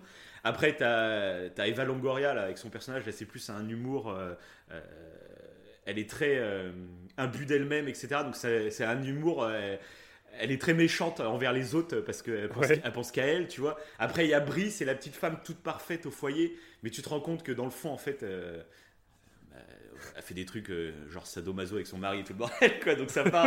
Ok. c'est de base, c'est celle qui paraît un peu euh, la, petite sainte nitouche euh, qui veut tout faire parfait, mais c'est elle où il va y avoir des trucs vraiment hardcore dans sa famille. Puis après, t'as Linette Scavo, c'est plus l'humour, elle, elle a, elle a plein d'enfants, et c'est la maman, c'est un peu débordée avec tous ses gamins. Ok. Puis t'en as une autre, c'est la bombasse du quartier qui, euh, qui drague tous les mecs et dont les maris des. des- Enfin, il y a plein, il y a plein d'humour différents, je trouve, et puis c'est bien écrit. Enfin voilà, voilà, voilà. Ok, on voit que ça... tu l'avais vu il y a- un petit temps, il y a longtemps. en fait, Bah, à l'époque ouais. où c'était sorti, hein, forcément. euh, D'accord, enfin, sorti en France, du coup, sorti en France, donc je sais pas si. Ok. Ok. Bon, moi, j'ai passé donc du coup euh, au, bah, au sixième, euh, enfin au quatrième. Bon, bref, on s'en fout. Euh, ça, le mec mélange tout. Du coup, je vais citer une, une série, alors que euh, j'ai vu bien plus tard que l'ordre chronologique que je cite là, Ouais. mais qui est sorti bien avant les autres que je vais citer. Donc Mhm. euh, voilà. Donc je l'ai vu bien plus tard, mais il est sorti avant, donc voilà. Donc, et c'est un truc que tu as vu toi aussi. Ah. C'est une série, mais c'est une série animée. D'accord. Voilà, euh, pour parler un peu de série animée. Et cette série animée, c'est quoi? C'est Death Note. Ah C'était mon prochain Ah ouais? Parfait. Ouais, carrément. C'était mon prochain. Ah bah, comme ça, je bah, te nickel. rejoins. Bah, nickel. Death Note, donc il est sorti euh, euh, en 2003, je crois. Euh, donc ça date, hein, il me semble. Et euh, donc qui est tiré d'un manga. Alors pour vous faire un petit, pour ceux qui ne connaissent pas, pour vous faire un petit synopsis, euh, c'est en gros on parle d'un lycéen qui s'appelle Light Yagami, qui est surdoué et euh, qui juge que le monde actuel est criminel, qui est corrompu et tout. Et toute sa vie va changer euh, quand il va tomber sur un carnet mystérieux qui s'appelle donc le Death Note, donc le titre de la série. Et euh, dans, il y a un mode d'emploi qui indique que la personne dont le nom est écrit dans le cahier, il meurt. Voilà. J'en dis pas plus. Faut, après, il faut regarder la série. Mais j'ai adoré cette série. Ah ouais. Génial. qui, je trouve que c'est bah, c'est une série animée.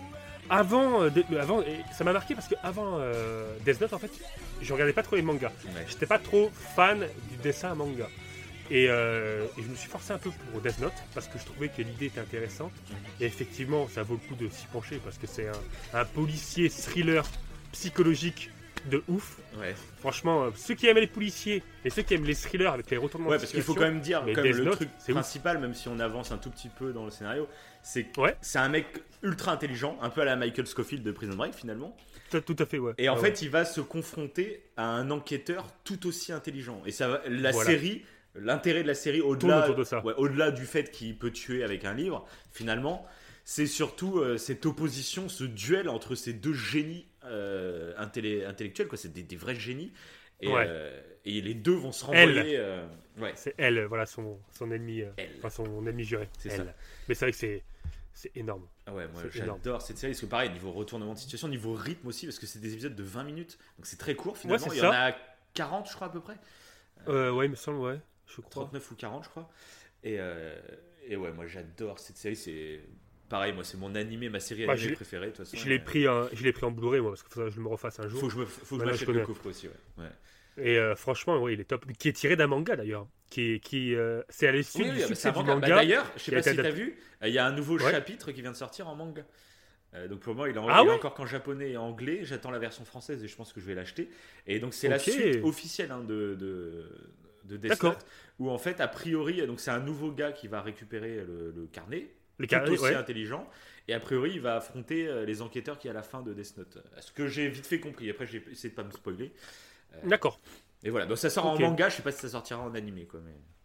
Moi, ça serait cool. Bon, sinon, moi, je prendrais le manga aussi. Oui, hein, voilà, parce que j'ai tellement kiffé que euh, j'adore leur comportement. C'est bah, ouais. elle, surtout elle, il a un comportement un peu atypique. Il est très étrange comme gars. Ouais. Il est, et, euh, mais il est tellement. euh, ils, ils sont tous les deux tellement en train de prévoir tous les plans Ouais, inimaginables. C'est des gros calculateurs. euh, ouais. C'est ça. Puis des fois, tu passes plusieurs épisodes en, en croyant qu'il se passe quelque chose, tu te rends compte que c'était un plan depuis le début. Enfin, il y a, il y a plein d'épisodes comme ça, c'est vraiment génial. quoi.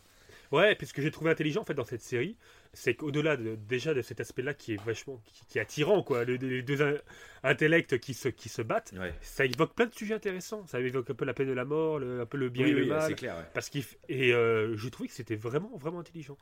Et d'ailleurs, petite précision, le film n'a rien à voir. Le film, Ah non, mais ne regardez même le pas film, le film. c'est une. C'est un En fait, ça scandale. gâche. Le film de Ouais, c'est un Netflix, scandale. ah c'est. Un scandale, Et ce qui est chiant, c'est que maintenant, euh, il y a beaucoup de gens qui sont freinés par le format animé. Euh, c'est comme ça, c'est euh, je regarde pas un animé, Mm. c'est pour les enfants, peut-être ils ont cette idée-là un peu dans la tête, qui est, qui est vraiment dommage. Et du coup, le problème avec ce film Netflix, donc nous, on vous savez, dans notre podcast, on n'aime pas euh, bâcher les œuvres qu'on n'aime pas. Mm. On trouve ça des débiles, Ah, ça sert à rien. À part à part Death Note le film. Voilà, à part Death Note le film, donc qui est vraiment très mauvais, qui part vraiment tout le charme de, de l'animé. Et le problème, c'est que maintenant, euh, en plus comme il est sur Netflix et que l'animé euh, Death Note est aussi sur Netflix, eh ben, il y a plein de gens, euh, pour eux, Death Note, c'est ce film de Netflix. Et ils, Ouais, iront, c'est- ils iront pas voir l'animé parce qu'il y a beaucoup plus d'épisodes, donc ils se disent, Ils bon, ont un a priori. Ouais, c'est ça. Ouais. Et puis le problème, tu commences avec l'animé, tu commences avec le film en disant bon bah comme ça je vais voir. Est-ce que ça me plaît En gros, ils se disent bon si ça me plaît le film, bah, je me ferai peut-être l'animé. Mais du coup, le, le- le film spoil totalement euh, l'animé en fait, donc ça sert vraiment à rien. Oui, en plus, ouais. Et une fois que façon- tu as vu le film, en fait, mauvaise. tu t'es spoilé sur plein de détails du, de l'animé, donc l'animé perd de l'intérêt du coup. Et, euh, Exactement. et en plus, bah, en plus, comme le film est pas dingue, euh, bah, tu vas pas voir l'intérêt de l'animé. Donc vraiment, le film de Netflix, ne le regardez jamais quoi. Et, et Ouais, regardez l'animé. C'est n'importe quoi. connaissent pas. On dirait. Déjà, le film, le problème du film, c'est que c'est en une heure et demie, je crois. Donc le mec, il est obligé de condenser des trucs. Ouais. Et euh, du coup, il- tu perds, euh, bah, tu perds en intensité, en suspense, etc. Mais en plus de ça, moi, j'ai eu l'impression, quand j'ai regardé le film, que la personne qui a réalisé le film n'avait pas compris, en fait, euh, clairement Ouais, le c'est Death ça. Note. C'est qu'il a il l'a licence euh, et. euh, Ouais, on dirait que c'est autre chose. Donc, ouais, ça, ça, c'est dommage. Après, Comme c'est qu'ils ils ont dommage, voulu faire, ça- ils ont voulu tout faire tenir en une heure et demie, quoi. C'est ça aussi le problème, quoi. Donc Bah, peut-être, ouais. Ils ont dû, ils ont dû modifier les- certains trucs pour que ça colle. Même les acteurs et tout, ça colle pas. Ça fait un peu. Ça ressemble un peu à Destination Finale avec. Oui, c'est vrai. ça- Il y a ça du gore. Il y a du gore pour. euh, Qui sert à rien. Ouais, Ça c'est sert clair. à rien. Donc, Euh, c'est vrai que non, on arrête, on n'a pas l'habitude. de- on ouais, critique ouais, pas, ouais, on ok. critique pas sur ce On podcast. critique pas. Mais voilà, et ça m'a marqué parce que depuis Death Note, et bah, je me suis fait plein d'animés. C'est vrai. ouais. Moi, par contre, j'arrive Netflix m'en propose plein. J'arrive pas à me Donc, euh, trouver euh, un animé qui m'accroche autant. Pour le coup, c'est vrai que j'ai essayé plein, plusieurs animés. Euh, Bah, lui, il était particulier. hein. Mais faut dire, ouais, si, Death Note, Death Note, faut vraiment dire que c'est pas un animé euh, genre pour enfants, etc. C'est vraiment du, de l'animé Ah oui, pour tout adultes, hein, pour le coup. Tout à fait, oui, oui. Ouais, ouais. Ouais, c'est des sujets abordés, c'est assez violent et tout. euh. Ouais, ouais. Pas violent en termes visuels, mais voilà, c'est de la violence psychologique. c'est vraiment un ça. policier. euh, euh, bon. Non, mais c'est un. Voilà, il fallait que je le mette, quoi. Parce que suite à ça, j'ai regardé plein d'animés. J'ai même acheté des mangas. Vois c'est tout vrai, à fait. ça t'ouvre sur une culture. J'ai acheté hein, Hippo. c'est- tout. Ouais, c'est ça. C'est ça qui peut être dingue, c'est qu'une œuvre peut t'ouvrir tellement de portes derrière. En fait, Euh, tu t'y attends pas forcément. Ça, on en avait déjà Mhm. parlé à l'époque, tu vois, avec Interstellar, etc., qui m'avait ouvert les portes, moi, de, de, euh, de- la science, de plein de trucs. Et là, pareil, bah, tu vois, ouais, Death Note, c'est vrai que ça ouvre la porte sur euh, l'animé Ouais, japonais, et même sur le Japon tout bête aussi. Donc c'est vrai que c'est. Clairement, clairement. Donc je regrette pas. Je regrette pas de l'avoir vu. Donc oh, voilà, Bah, moi aussi, du coup, je l'avais aussi dans mon, Bah, c'est parfait. dans mon truc, parce que clairement, cette série m'a marqué aussi. Quoi. Donc, bah, si tu veux, il t'en reste combien? Moi, il m'en reste 5 du coup Euh, il m'en reste 5 aussi. Et je pense que le prochain, c'est le même. Ah, Je Ouais, pense pas. Ah ouais? Ah, Ah bon, euh. Ça m'étonnerait. Je, sais- euh, je crois que tu avais regardé, donc je, bah, je vais commencer. Donc, euh, je Ouais. crois que tu l'avais regardé cette série, euh, mais Oui. j'en suis pas sûr en fait. Euh, J'ai un doute, parce que c'était avant qu'on se rende compte, ça, il me semble. Ouais. ou je sais plus. Attends, je vais regarder la date. Euh, donc c'est une série qui a démarré en octobre 2006.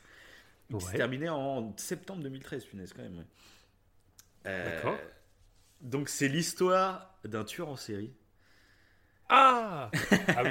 c'est l'histoire d'un tueur en série qui euh, a conscience que ce qu'il fait c'est mal, donc il décide de tuer que d'autres tueurs en série ou des criminels en fait.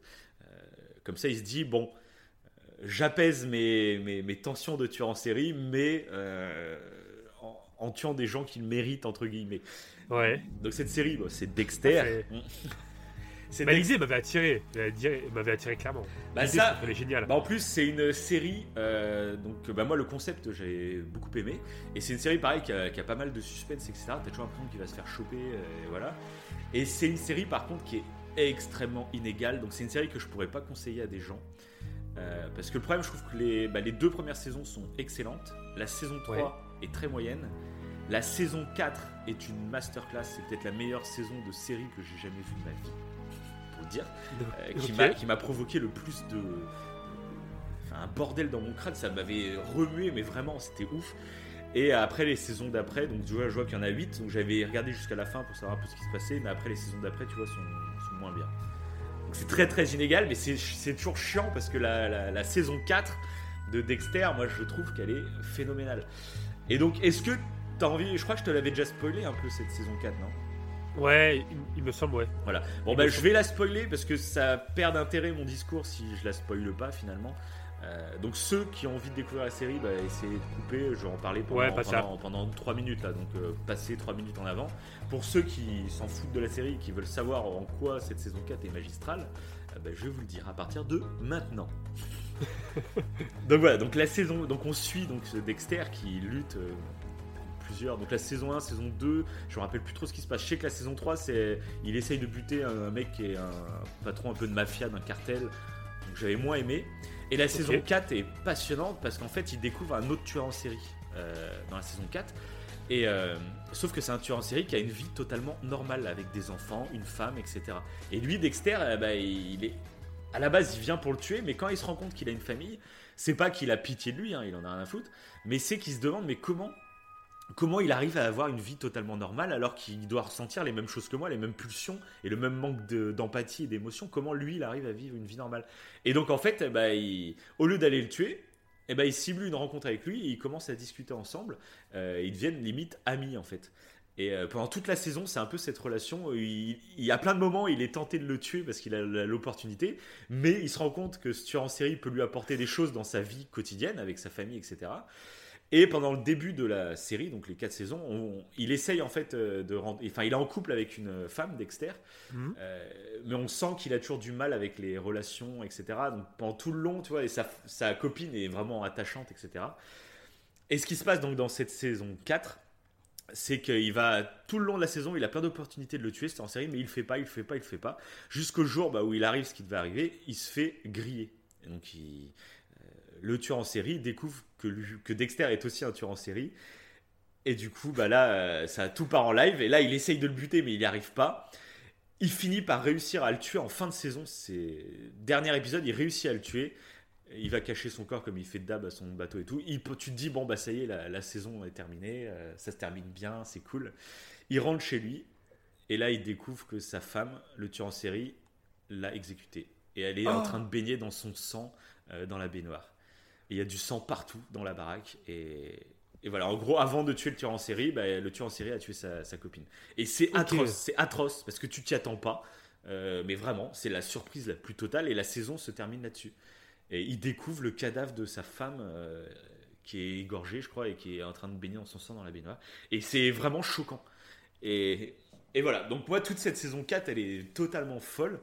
Et malheureusement, derrière, ça bascule. Bah, après, ça bascule genre euh, Ah, t'as été victime d'un tueur en série, c'est triste. Donc il y a tout un, peu un truc. Euh, on le prend pour une victime d'un tueur en série alors qu'il en est un lui-même, tu vois. Enfin, bon.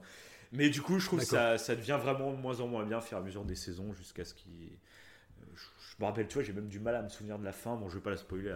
tellement, ouais, tellement c'était moins marquant. ça perd vraiment d'intérêt. Mais cette saison 4, du coup, est tellement forte. Et c'est passionnant parce qu'il se pose vraiment des questions, tu vois, euh, qui sont intéressantes psychologiquement, tu vois. Et il est toujours sur la limite en train d'essayer euh, est-ce que je le tue, est-ce que je le tue pas, et puis finalement il tue, mais euh, genre euh, un après-midi trop tard, tu vois.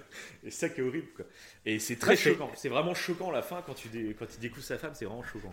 C'est vrai que j'ai hésité à les biber parce que l'idée est intéressante. On voit qu'il cède à ses pulsions de serial killer, mais malgré tout, il essaie de faire Mais ça il de a façon conscience, morale. morale. Parce qu'en fait, c'est que son Ouais, père, voilà. son père était policier. Et donc, il a été élevé avec sa sœur. Ils, ils ont été élevés dans un truc policier, donc euh, avec le respect de la loi, etc. etc. Sauf que bah, dans sa tête, lui, c'était un tueur en série. quoi. Et donc, euh, bah, il a essayé d'adapter le code moral qu'on lui a qu'on l'a éduqué avec, Ah, ouais, mais euh, tout en. tout en faisant ses pulsions, quoi. Voilà, c'est en, laiss- en laissant aller ses pulsions. Ouais, C'est c'est c'est pour ça que l'idée, ça L'idée, bah, le concept est vraiment cool et voilà, mais très très inégal. Et puis je crois que c'est une série aussi avec tu sais, des 20 épisodes par saison à chaque fois, donc c'est ultra long à regarder. Et comme c'est Ouais. inégal, moi c'est pas une série que je conseille, euh, malgré cette saison 4 qui est vraiment folle. Quoi. Voilà. Ok, Voilà, donc. Dexter. c'est beau. Bon, bah, on va passer donc à mon euh, cinquième, euh, enfin sixième, pardon. Bon, Enfin, je, je ne sais plus. Oui, enfin, À voilà. chaque fois, je me perds. à la suite. On va passer à la suite. Voilà. Donc là, je pense que tu l'as mis. Je, je pense. Je pense. Je, je pense.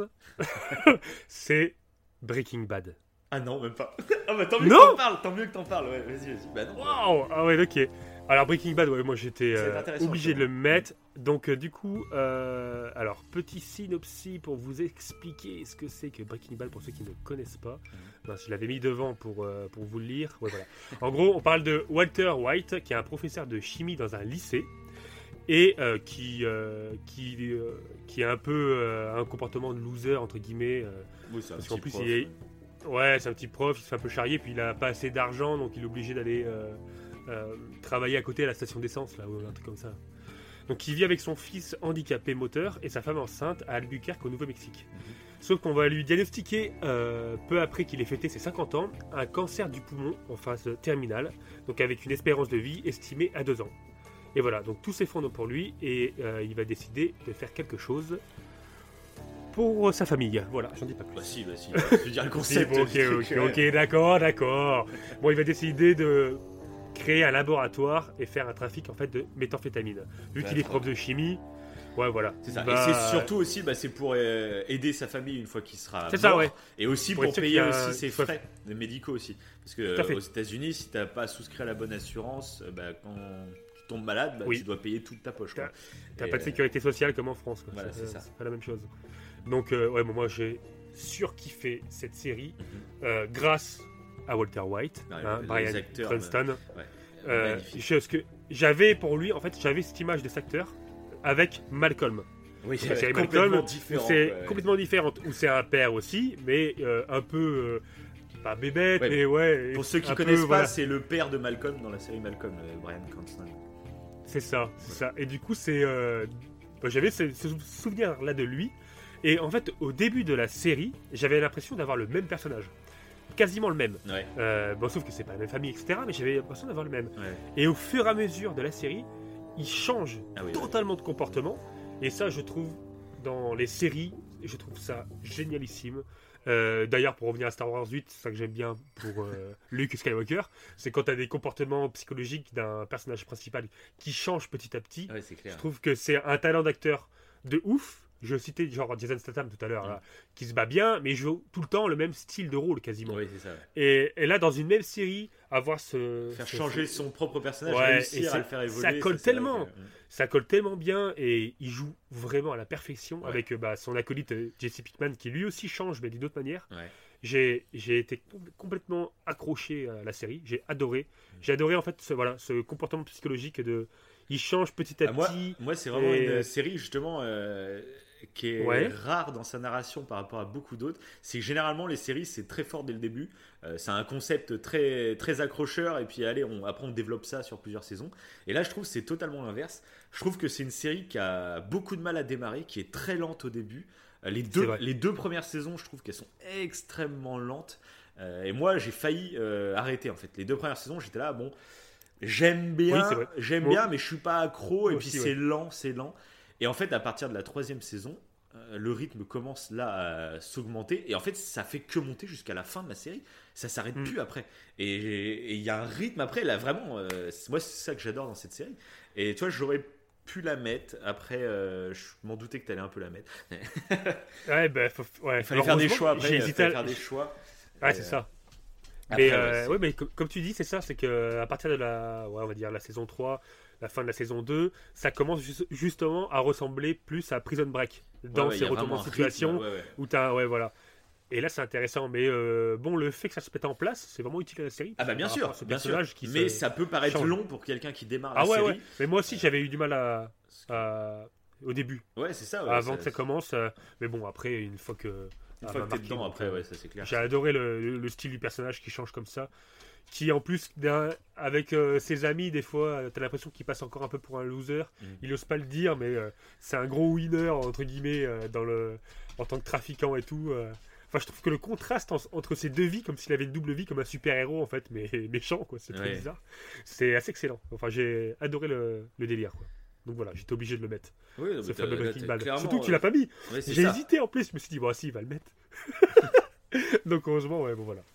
Breaking Bad. Parfait, parfait. Bon, bah, moi je vais passer à la suivante, dans un style totalement euh, différent hein, pour le coup. Là, c'est Ouais. vraiment aucun, aucun rapport, hein, j'ai envie de dire. Euh, parce que c'est une sitcom. Donc, tu sais, les séries avec des petits rires à l'arrière, etc. Ah, Ah ah, Donc, c'est une série qui a débuté le 19 septembre 2005 et qui s'est conclue le 31 mars 2014. Donc c'est une sitcom qui a été souvent comparée à Friends parce que euh, ça reprend un peu vraiment le concept. hein. Clairement, c'est une bande de Oh. potes qu'on va suivre sur heureusement que tu l'as mis. Heureusement que tu l'as mis, j'ai hésité, à, le- j'ai Ah ouais. hésité à le mettre, c'est parfait. Donc c'est la série Oh I Meet Your Mother. Voilà, donc ça c'est une série pareil, euh, c'était c'est une série que j'ai suivie dans le temps parce qu'il y a quand même 9 saisons. Donc j'avais démarré je crois à la saison 3 donc euh, je l'ai suivie sur 6 ans. Euh, et je trouve que c'est une sitcom donc c'est agréable à regarder, c'est détente etc. Mais euh, ça va plus loin, je trouve. Il y a vraiment des, personnages très forts. Il y a des épisodes vraiment, je trouve, à concept où il y a des idées. euh, pour tel épisode, j'ai telle idée. euh, on part dans un délire sur tel épisode, tu vois. Et il y a plein d'épisodes comme ça où tu sais pas vraiment où tu vas te lancer quand tu y es. Et je trouve que la narration, donc la narration pour ceux qui connaissent pas, c'est un, c'est un père en 2030 qui raconte à ses enfants comment il a rencontré leur mère. Donc Oh I. Et de là, il va, il va, il va dérouler sa vie en fait euh, en racontant ses histoires avec ses potes, etc. euh, Jusqu'à la rencontre avec la mère. Et, euh, et donc on va vivre plein de moments, des, déceptions amoureuses, des- il y a plein de trucs. C'est vraiment une sitcom, c'est basé vraiment sur le rire hein, de base. Mais il y a quelques moments qui sont assez dramatiques et qui sont très bienvenus. Et donc voilà, donc c'est une série où on va pas en dire trop parce qu'on vous prépare une émission euh, dessus. on Voilà. carrément parce que du coup, toi, euh, ce qu'il faut dire, c'est que tu, euh, tu, t'es décidé à te la regarder parce que moi, je te vantais les, les mérites de cette Ouais. série depuis longtemps. Et du coup, tu t'es décidé à la regarder et t'as adoré aussi. Et donc, Ah du oui, coup, on s'est dit, bon, faut qu'on en fasse une épisode. J'ai hésité à le mettre, tu vois. Mais pareil, en fait, je me suis dit peut-être que tu allais le mettre. Et parce que vu qu'on va en parler, je me suis dit bon. Bah, moi, bien moi la- j'étais obligé, la obligé de la mettre parce qu'elle m'a vraiment Parce marqué. marquante. Euh, moi, Ouais, pareil, m'a ouais. vraiment marqué. c'est pour ça que j'ai quand, même- j'ai quand même hésité à la mettre aussi. J'ai ouais, vraiment suivi ça moi pendant 6 ans et voilà donc j'étais obligé d'en reparler parce que du coup bah, je me la refais euh, actuellement euh, comme toi tu te l'as refait bah, je me la refais pour préparer l'épisode et, et j'accroche à fond quoi donc voilà mais on vous en dira plus sur cette série dans un épisode qui euh, va arriver ou qui est peut-être arrivé on sait pas dans quel ordre on va, on va mettre les épisodes donc est déjà arrivé. surveiller dans la liste hein, d'épisodes euh, voilà. Et euh, Ouais, donc voilà J'en dirai pas plus, ouais. voilà on en parlera plus en détail euh, je dirai dans l'épisode pourquoi à la base euh, j'étais pas trop chaud pour regarder. voilà Ça, vous le saurez dans l'épisode concerné. Voilà, Gros suspense. Et c'est super intéressant, donc il faut vraiment aller écouter cet épisode. Ah oui, oui, c'était génialissime. ok. Voilà, Donc, tu peux passer à la suite. Alors, la suite c'est plus facile à dire. On sait plus où on en est. On sait juste combien il nous en reste. Oui, voilà. Alors, bon, le prochain, je sais que tu l'as pas mis. Ouais. Comme ça, au moins, voilà. Euh, c'est. Il fallait que j'en parle. Forcément. Surtout que j'adore les zombies. Donc, c'est The Walking Dead. Ah, et comment t'étais sûr que je l'avais pas mis? Parce que justement, c'est la série, Non. c'est la seule série euh, où j'ai eu le débat intérieur que je n'ai pas mis du coup. Mais J'avais, la- enfin c'est la seule. Le doute Ouais, par Breaking Ah Bad, ouais Breaking Bad, tu vois, je l'ai rangé rapidement. Je me suis dit non. Euh, mais Walking Dead, j'ai eu le doute. J'ai hésité à la mettre en fait. C'était euh, celle. D'accord. voilà. Et du coup, je l'ai pas D'accord. mise, donc tant mieux. J'espérais que t'en parles du coup. Ah, je pensais. D'accord, ok. Euh, été- Je pensais pas que t'avais hésité à la mettre et tout. Ah bon Ok. Ouais, si, si. Ouais, mais t'as pas tout regardé, donc c'est pour ça. Bon, après, Oui, euh, t'avais bon, euh, commencé, tu me diras. J'ai regardé jusqu'à la saison 7 et bon, jusqu'à la saison 7, j'étais accro comme un âne. quoi. Euh, Ouais, ouais, c'est vrai, c'est vrai. Donc, bah, du coup, pour ceux qui connaissent pas, on suit le personnage de Rick Grimes, euh, qui est adjoint du shérif du comté de Kings, en Géorgie. Et il se réveille d'un coma de plusieurs semaines. Et là, il découvre que la population a été ravagée par une épidémie post-apocalyptique. Et ça, j'adore. Et ça transforme donc tous les êtres humains en zombies. Appelés rôdeurs. On ne dit jamais le mot zombie Oui, c'est dans vrai, la série. Donc c'est appelé des rôdeurs. Et voilà. Après, il devient très vite un leader d'un groupe de rescapés. Et du coup, bah, ce petit groupe va tant bien que mal survivre dans ce monde apocalyptique. Et je, je surkiffe cette série. Voilà. Euh, J'ai pas vu la fin parce que euh, il y a énormément de saisons. Et beaucoup Euh, d'épisodes par saison. 10 aussi, ouais. Oui, c'est la dixième Voilà. qui vient de démarrer là. ouais. Donc euh, ça peut être le problème de cette série. c'est- C'est alors je trouve ça cool parce que je l'ai commencé il y a très longtemps parce que Ouais. à la, à la diffusion, elle a débuté en 2010. Ouais, ouais, Donc ouais. euh, ça date un peu quand même. quasiment regardé presque du début, moi je me rappelle. Ouais, c'est pareil. C'est pareil. Donc, euh, du coup, bah, euh, ça date, donc c'est cool. Après, du coup, vu que c'est long, je pense qu'il y a beaucoup de saisons où ils essayent d'étirer un peu. Il y a Ouais, beaucoup d'épisodes de remplissage. Mhm. Voilà, c'est un peu la problématique, je pense, de Walking Ce Dead. qui m'a fait Après- arrêter, bah ouais, ce qui m'a fait Ouais. arrêter à la saison 7, moi. En plus, c'est qu'à l'époque, il y avait des, euh, il y avait des creux. En fait, c'était en- la saison était en deux parties.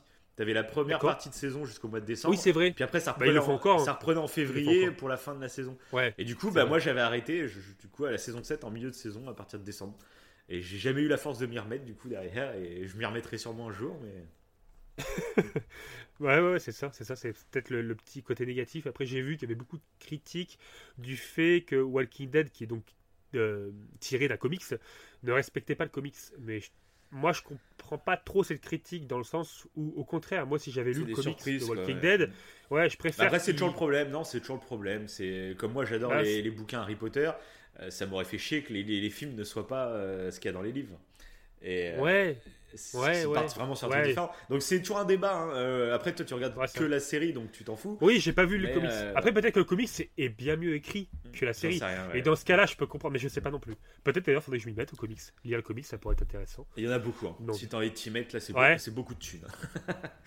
C'est le problème des Ah, mangas. Comme, Là, comme, le comme Hippo, là, que j'avais cité tout à l'heure, euh, ça coûte cher, quoi, France. Ouais, c'est ça. Ouais, Et puis il y a tellement de tomes après. euh, Enfin, c'est une petite fortune de se taper tous les épisodes. Là. hein. Ouais, c'est ça. Encore quand tu le vis, tu sais, dès la sortie, tu démarres avec et genre c'est un achat que tu fais tous les mois.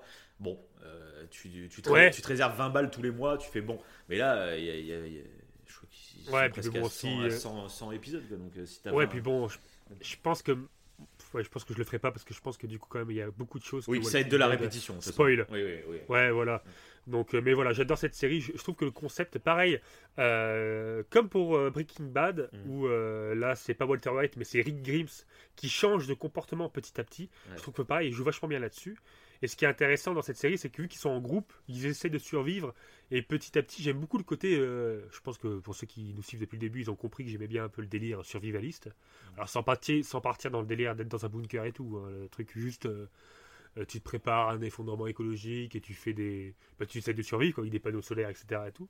et je trouve que Walking Dead, à travers bah, l'invasion de rôdeurs, ça parle beaucoup de ça. Ils essaient de survivre, etc. Ça parle beaucoup des, euh, des liens sociaux dans le groupe. Ouais, après, moi, je comportements- trouve, justement, c'est c'est ça en fond, mais c'est Mm. euh, beaucoup basé sur les relations entre les personnages et euh, Tout à fait. comment on réagirait dans ce genre de confrontation. euh, Ouais, c'est ça. C'est plus ça, C'est pas, pas genre un documentaire sur la survie, quoi. Ceux qui connaissent pas, Ah oui, non, c'est- pas, c'est pas un documentaire, mais oui, mais tu vois, oui, oui, ça, ça joue beaucoup plus sur les relations sociales Mhm. que sur le, le survivalisme. Mais Ouais. ça, ça, ça, ça va avec quoi. Et je trouve que c'est, moi, je, je kiffe. D'ailleurs, j'adore le personnage de Norman Reedus dedans, Daryl Dixon. Vous en a Voilà. parlé dans l'épisode sur Death Stranding, Et voilà. qui est déjà sorti. Et, euh, Et d'ailleurs, ils ont un peu le même comportement. Et d'ailleurs, dans. Death Stranding, Death Stranding, bah, Ouais. de toute façon, Kojima l'avait dit, euh, c'est un gros fan de Walking Dead, euh, Kojima, et un gros fan de, donc, de Ah ouais Ah. C'est pour ça Ah, qu'il voilà, il voulait travailler avec lui. Et le début de Death Stranding, c'est fait exprès que le personnage de Norman Reedus euh, ça soit quasiment Daryl. C'était un petit kiff de Kojima d'avoir Daryl dans son truc.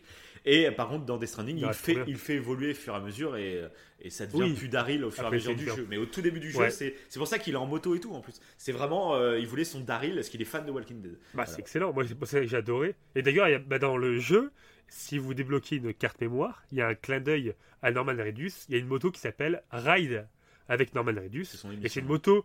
Ouais, c'est son émission. Et euh, c'est une moto cross pour le coup. Avec cette moto, tu vas beaucoup plus facilement dans la neige, etc. Et tout. On n'est pas là pour Et, parler euh, de Death Non, mais- en- Bon, on fait l'émission. Non, mais voilà, je, je l'avais pas. C'est vrai que je l'avais pas dit. Ouais, c'est Norman oui, Reedus, euh, voilà, que je le kiffe. euh, euh, voilà. Donc c'est débloquer cette moto dans Death Stranding. mais voilà, Walking Dead, ouais, je trouve que les personnages sont ultra charismatiques. Et même si des fois les rôdeurs sont mis en arrière-plan, et c'est un peu dommage parfois dans certaines saisons. Là, Après, je faut que dans la dernière saison, ils sont revenus. Ouais. Mais ils ont une bonne idée là pour les dernières saisons là, je trouve euh, une bonne idée pour les faire revenir. Je Mhm. dirais pas comment, mais je trouve que l'idée est vraiment cool. Elle est vraiment. Et puis pour le flippant. c'est un peu une série euh, qui, euh, qui a posé. Alors je sais pas si elle a démarré avant ou après Game of Thrones, mais c'est un peu dans le même Ouais. genre de, que Game of Thrones où ils utilisent un procédé de narration où c'est on n'hésite pas à tuer n'importe quel personnage. Même s'il est aimé, etc., on s'en fout, on peut le tuer. Et euh, ils s'en c'est servent vrai. dans Walking Dead, donc du coup ça crée des, des moments euh, de choc, parce que tu dis non mais ils peuvent pas le tuer. Et donc ils, ils se servent pas mal de ce procédé, moi c'est ce qui m'avait vraiment accroché au tout début. Euh, moi, la saison 2, je me rappellerai toujours de la fin de la saison 2, donc on va pas spoiler pour ceux qui l'ont pas vu. Mais à la fin de la saison 2, il se passe un truc auquel je ne m'attendais pas du tout. Et qui m'a, je me rappelle, euh, ça m'a paralysé sur mon canapé. J'étais paralysé, tellement je m'y attendais pas, tellement ça m'a choqué. Euh, J'étais paralysé sur le canapé. Et ça, c'est des rares émotions. euh, parce que je trouve la saison 2, du coup, est assez lente finalement. Et euh, il y a beaucoup de gens qui ont arrêté en cours de la saison 2 parce qu'ils trouvaient, bon, on se fait chier, il se passe plus rien. Mais du coup, euh, tout ce qui se passe dans la saison 2 sert à ce moment final en fait. Et c'est un peu la question, Ouais, c'est- un peu ce qu'on qu'on se posait comme question au moment de, bah, du podcast sur Death Stranding. C'est euh, l'art, c'est là pour t'amener à certaines émotions. Et des fois, pour ressentir certaines émotions, il faut euh, une sorte de vécu qui peut peut-être être ennuyeux euh, une partie du temps. Oui, Mais c'est cet ennui qui va créer euh, ce une confort. émotion finalement. plus forte. Ouais, c'est ça, ça crée un peu ce confort, ça crée, ça crée quelque chose en, en nous qui nous pousse encore plus fort quand, quand il va y avoir l'émotion finale, tu vois. Et la saison 2, moi, c'était clairement le cas. Moi, ça m'avait vraiment choqué à la fin. Et donc, Mais euh, euh, ouais, mais, mais t'as raison, ce point-là, c'est vrai que je l'ai, je- je- j'allais pas le préciser, mais clairement, c'est ce qui m'a accroché aussi. C'est le fait que t'as peur en fait T'as pour les peur pour les personnages. qui peuvent mourir Ouais, tous euh, Voilà, d'un moment ouais. à l'autre. Ouais. Et euh, dans Game of Thrones est arrivé après, bon pas longtemps après, un, un an après. ouais, ouais, mais c'est un Voilà. peu le même système. oui. Mais c'est le, ouais, c'est le même système où t'as peur pour les personnages, t'as l'impression qu'ils peuvent, euh, que les, réalisateurs peuvent faire mourir n'importe Ouais, qui. ça, euh. ouais. Et ça crée vraiment une tension ça, c'est cool. qui est cool. ouais. Donc voilà. Parfait. Et ben, je vais passer à mon suivant. Oui. Donc là, encore une fois, après Prison Break, après Death Note, je vais encore parler de quelqu'un de très intelligent. Donc moi, je crois que c'est un truc, c'est un procédé de narration qui me plaît beaucoup. Parce que je vais avoir encore une autre série derrière où il y aura quelqu'un de très intelligent. Donc Ouais. c'est vraiment moi, de toute façon, voilà, tu m'offres euh, euh, ce procédé de narration dans une série ou dans un film, moi je- j'adore. Et donc là, c'est une série qui est sortie le 25 juillet 2010. C'est une série qui est très particulière parce que vraiment atypique dans son format. C'est des acteurs donc, qui ont explosé même à Hollywood derrière et du coup ils ont un planning euh, vraiment ultra chargé et donc euh, ils peuvent pas tourner 20 épisodes par, par saison et Ouais. voilà. Donc généralement ils tournent que 3 épisodes par saison et les saisons sortent euh, euh, aléatoirement. Il n'y a pas de date prévue. donc c'est très particulier. Et c'est une série britannique. Ah oui Oh, comment j'ai pas pu y penser Comment j'ai pas pu le noter beau avec ce top, c'est que comme ça on, Ah ouais on se rattrape Ah ouais, l'un et l'autre, tu vois. Génial, génial. Fait- Donc cette Ah oui. série c'est Sherlock. Ah Euh, ouais, mais obligé Comment j'ai pas fait pour y passer Ouais, c'est une série Ah, qui est très courte, etc. euh, finalement, donc ça se regarde vraiment très facilement. Donc ça, vraiment, les gens qui ne connaissent pas la série Ouais. Sherlock, euh, c'est disponible en plus sur Netflix, donc il n'y a aucune excuse. euh, Lancez-vous là-dedans, c'est génialissime. Donc Sherlock, donc c'est le fameux Sherlock Holmes, euh, qui est très Ah connu. ouais. Sauf que là, on le retrouve, on retrouve le personnage de Sherlock donc à notre époque. Euh, donc il vit dans un Mhm. Londres euh, de notre époque, hein, totalement moderne, etc. Euh, il va rencontrer son fameux acolyte Watson. Watson Et, Ouais. et on va les suivre donc, dans des enquêtes. hein. donc ça peut paraître très basique comme ça, mais c'est tellement bien réalisé. C'est vraiment de, voilà, de l'intelligence pure. Et puis on explique pas mal de trucs sur, la, sur le mentalisme, sur la psychologie. Ouais, Euh, c'est bien foutu. c'est bien foutu. explique. C'est- du coloreading, mentalisme, euh, mémoire du palais, etc. Ouais, c'est ça. Il y a plein de trucs qui sont expliqués et qui servent vraiment à des procédés de narration vraiment cool. Euh, Parce que Mm. c'est du Sherlock. Donc Sherlock Holmes, ceux qui connaissent pas du tout Sherlock Holmes, euh, c'est euh, depuis le début, hein, même les livres à l'époque de c'est Sir Conan Doyle, un truc comme ça. Ah, le. Ouais, le. l'écrivain, le- celui qui a écrit Sherlock. Ouais. Parce qu'il faut savoir que d'ailleurs, euh, euh, celui qui a écrit Sherlock, en fait, n'aime pas son personnage de Sherlock Holmes. euh, qu'il a écrit le personnage de Sherlock Holmes parce qu'il savait que c'était vendeur et il savait qu'il ferait de l'argent avec. Et en gros, c'est un peu comme aujourd'hui, tu sur YouTube, où tu as des youtubeurs qui font des vidéos un peu putaclic pour leur permettre de financer des vidéos qu'ils rêvent vraiment de faire. Tu vois. Bah là, c'était un peu pareil avec Sherlock Holmes. Euh, Il le faisait pour l'argent. Il fait ça, c'est un truc qui va plaire au grand public, etc. Donc je vais le faire, comme ça je vais pouvoir euh, écrire les romans que je veux derrière, euh, même s'ils n'ont pas beaucoup de succès.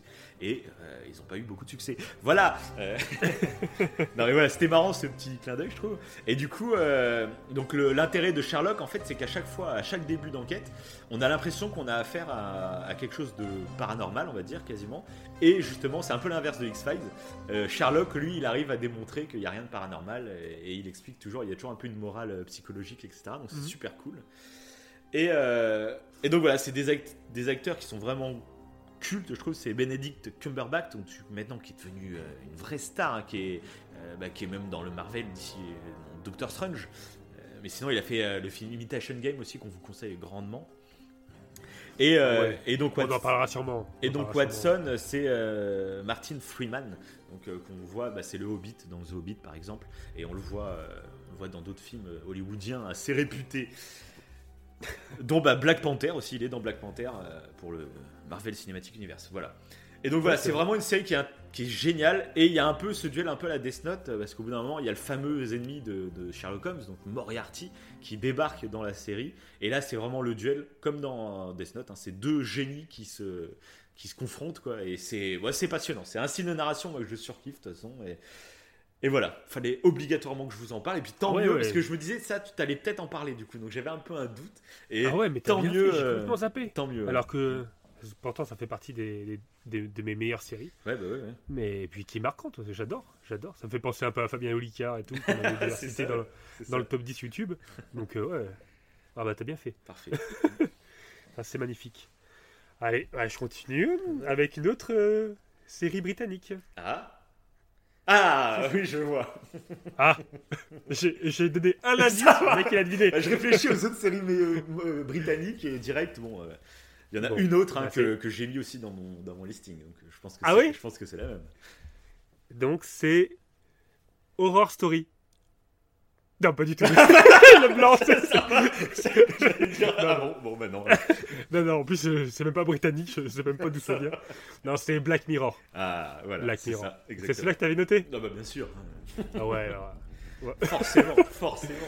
Donc voilà. Bon, bah là. euh, Bah, on fera un épisode aussi dessus, donc. euh, Ouais, je pense ouais, qu'on fera un épisode là-dessus. ah bah, Mais contrairement euh, aux séries, bah d'ailleurs, contrairement aux séries qui se suivent, là, ça ne se suit pas. Toutes les, tous les épisodes Ah ouais, ouais, sont ouais. indépendants. Mm. Donc c'est. Et c'est même, même, c'est même pas les mêmes personnages et tout. C'est vraiment une anthologie. Ah oui, oui, tout à fait. Mais du coup, c'est ce que je kiffe dans cette série, moi. Bah c'est original déjà, je trouve, c'est bien. Ouais, c'est Euh. rare. mais, Aujourd'hui, c'est vrai que c'est Bah ouais. ce genre de série. Et puis je trouve justement, en plus, comme tu sais que c'est. Euh, En globalement, c'est très très qualitatif. Après, il y a peut-être des épisodes qui sont un peu en dessous d'autres. Hein. Faut pas non plus euh, dire Oui, que tout sûr. est génial. Mais Bien globalement, c'est quand même très très haut niveau qualité. Donc, tu vas en confiance. Et tu sais que tu connaîtras pas les personnages et tout, mais justement, t'allumes l'épisode et tu sais pas où on va. Et moi, j'adore cette sensation. Ah oui, oui, c'est clair, c'est clair. Puis de toute façon, on en, on en reparlera, mais c'est les sujets qui sont abordés, ils sont tellement vrais. C'est Ouais, bah explique d'ailleurs, c'est quoi le concept euh, pour ceux qui connaissent pas? Bah, en fait, à chaque fois, euh, ça va développer sur un sujet que ce soit. euh, bah, souvent, c'est des sujets technologiques en fait. Souvent, c'est sur un sujet technologique et euh, par exemple le, le casque virtuel, par exemple. Et euh, avec le casque virtuel, ils vont aller super loin dans, dans des trucs qui n'existent pas encore. Euh, enfin, qui n'existent pas encore, entre guillemets. Mm. Bah, D'ailleurs, si, il y a un fait réel, là, euh, on peut en parler. c'est en Corée. En Corée, c'est une nana qui a parlé avec sa. Ah, Sa fille, Sa oui, fille. euh, qui est décédée ouais, et qui Ouais, voilà. il a parlé en réalité Et- virtuelle. Ouais, Ouais, alors qu'elle est. Voilà, c'est ça. Et bah, en fait, le Black Mirror évoque que des sujets comme ça.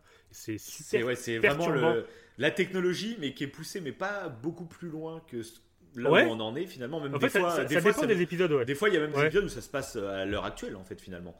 Euh, Il y, a- il y a des Bah, épisodes. comme, euh, bah, je- je- comme le, le truc du casque virtuel. Je me rappelle qu'on en parlait tous les deux autour d'un oui, barbecue. vrai, ouais. Oui, c'est vrai. ouais. On disait ça doit être trop bizarre d'avoir un casque virtuel, de parler avec quelqu'un qui est euh, décédé Ouais. pour faire le deuil et tout.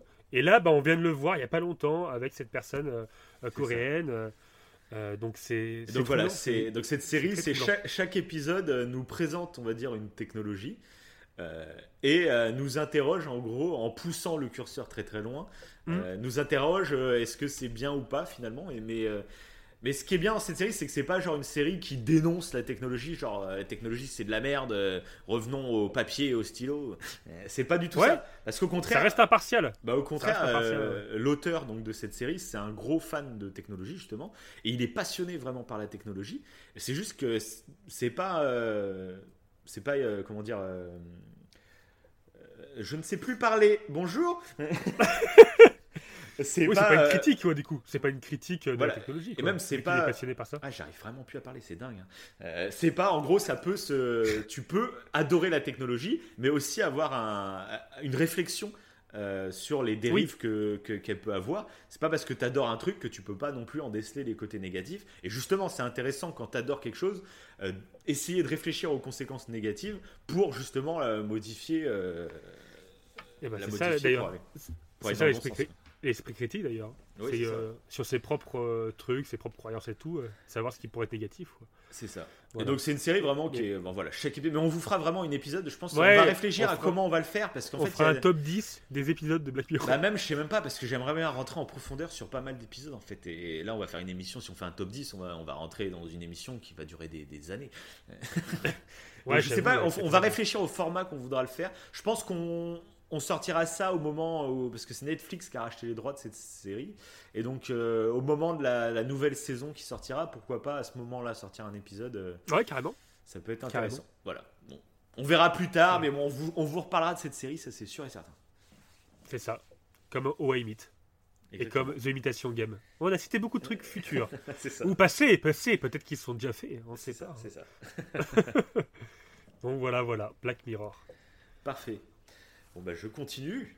Allez. Et bah moi du coup il m'en reste plus qu'un. Il m'en reste plus qu'un puisque t'as dit Black Mirror qui était euh, mon dernier. Ah oui Ah bah d'accord. oui. T'en reste combien Oui. du coup là? Bah il m'en reste deux, moi. Eh bah fais ton. fais Allez, ton j'enchaîne. Alors, alors le deuxième, euh, pareil, ensuite dans les années, c'est euh, donc lui il est sorti en 2013. Il est toujours en cours de production et c'est la série Viking. Ah Voilà. Ok. Alors la série Viking, pourquoi je l'ai mise là? Alors j'ai pas fini de la regarder. Il y a deux grosses raisons en fait euh, qui font que cette série, je trouve qu'elle est marquante. Euh, c'est le fait que par rapport, par exemple, on parlait du dernier samouraï il y a pas longtemps, du fait que la culture samouraï n'est pas parfaitement respectée en fait dans le film. Ouais. Et euh, je trouve que là, Viking, euh, l'intérêt de cette série, c'est que c'est une série de guerre qui se regarde presque comme un Game of Thrones, mais vu que c'est basé sur des faits historiques, euh, il y a un intérêt culturel. différent. Il y a un intérêt culturel. parce que là, pour le coup, ça respecte vraiment la culture viking. Et de ce que j'ai vu, euh, il y a beaucoup de choses qui sont réellement respectées. Et je trouve, contrairement à d'autres séries de vikings. Là, la série Viking, là, c'est comme si c'était la vraie. Ouais. Un truc tout bête, il y a peu de vikings avec des casques avec des cornes dans la série Viking. Pourquoi? Parce que ça, c'est un peu l'idée reçue. Ouais, ouais. Ouais, voilà. voilà. Donc il y a plein d'exemples comme ça, et c'est une série qui m'a fait changer de point de vue sur les Vikings. Euh, avec Astérix et les Gaulois, par exemple, j'ai toujours vu les Vikings comme des gros barbares, etc.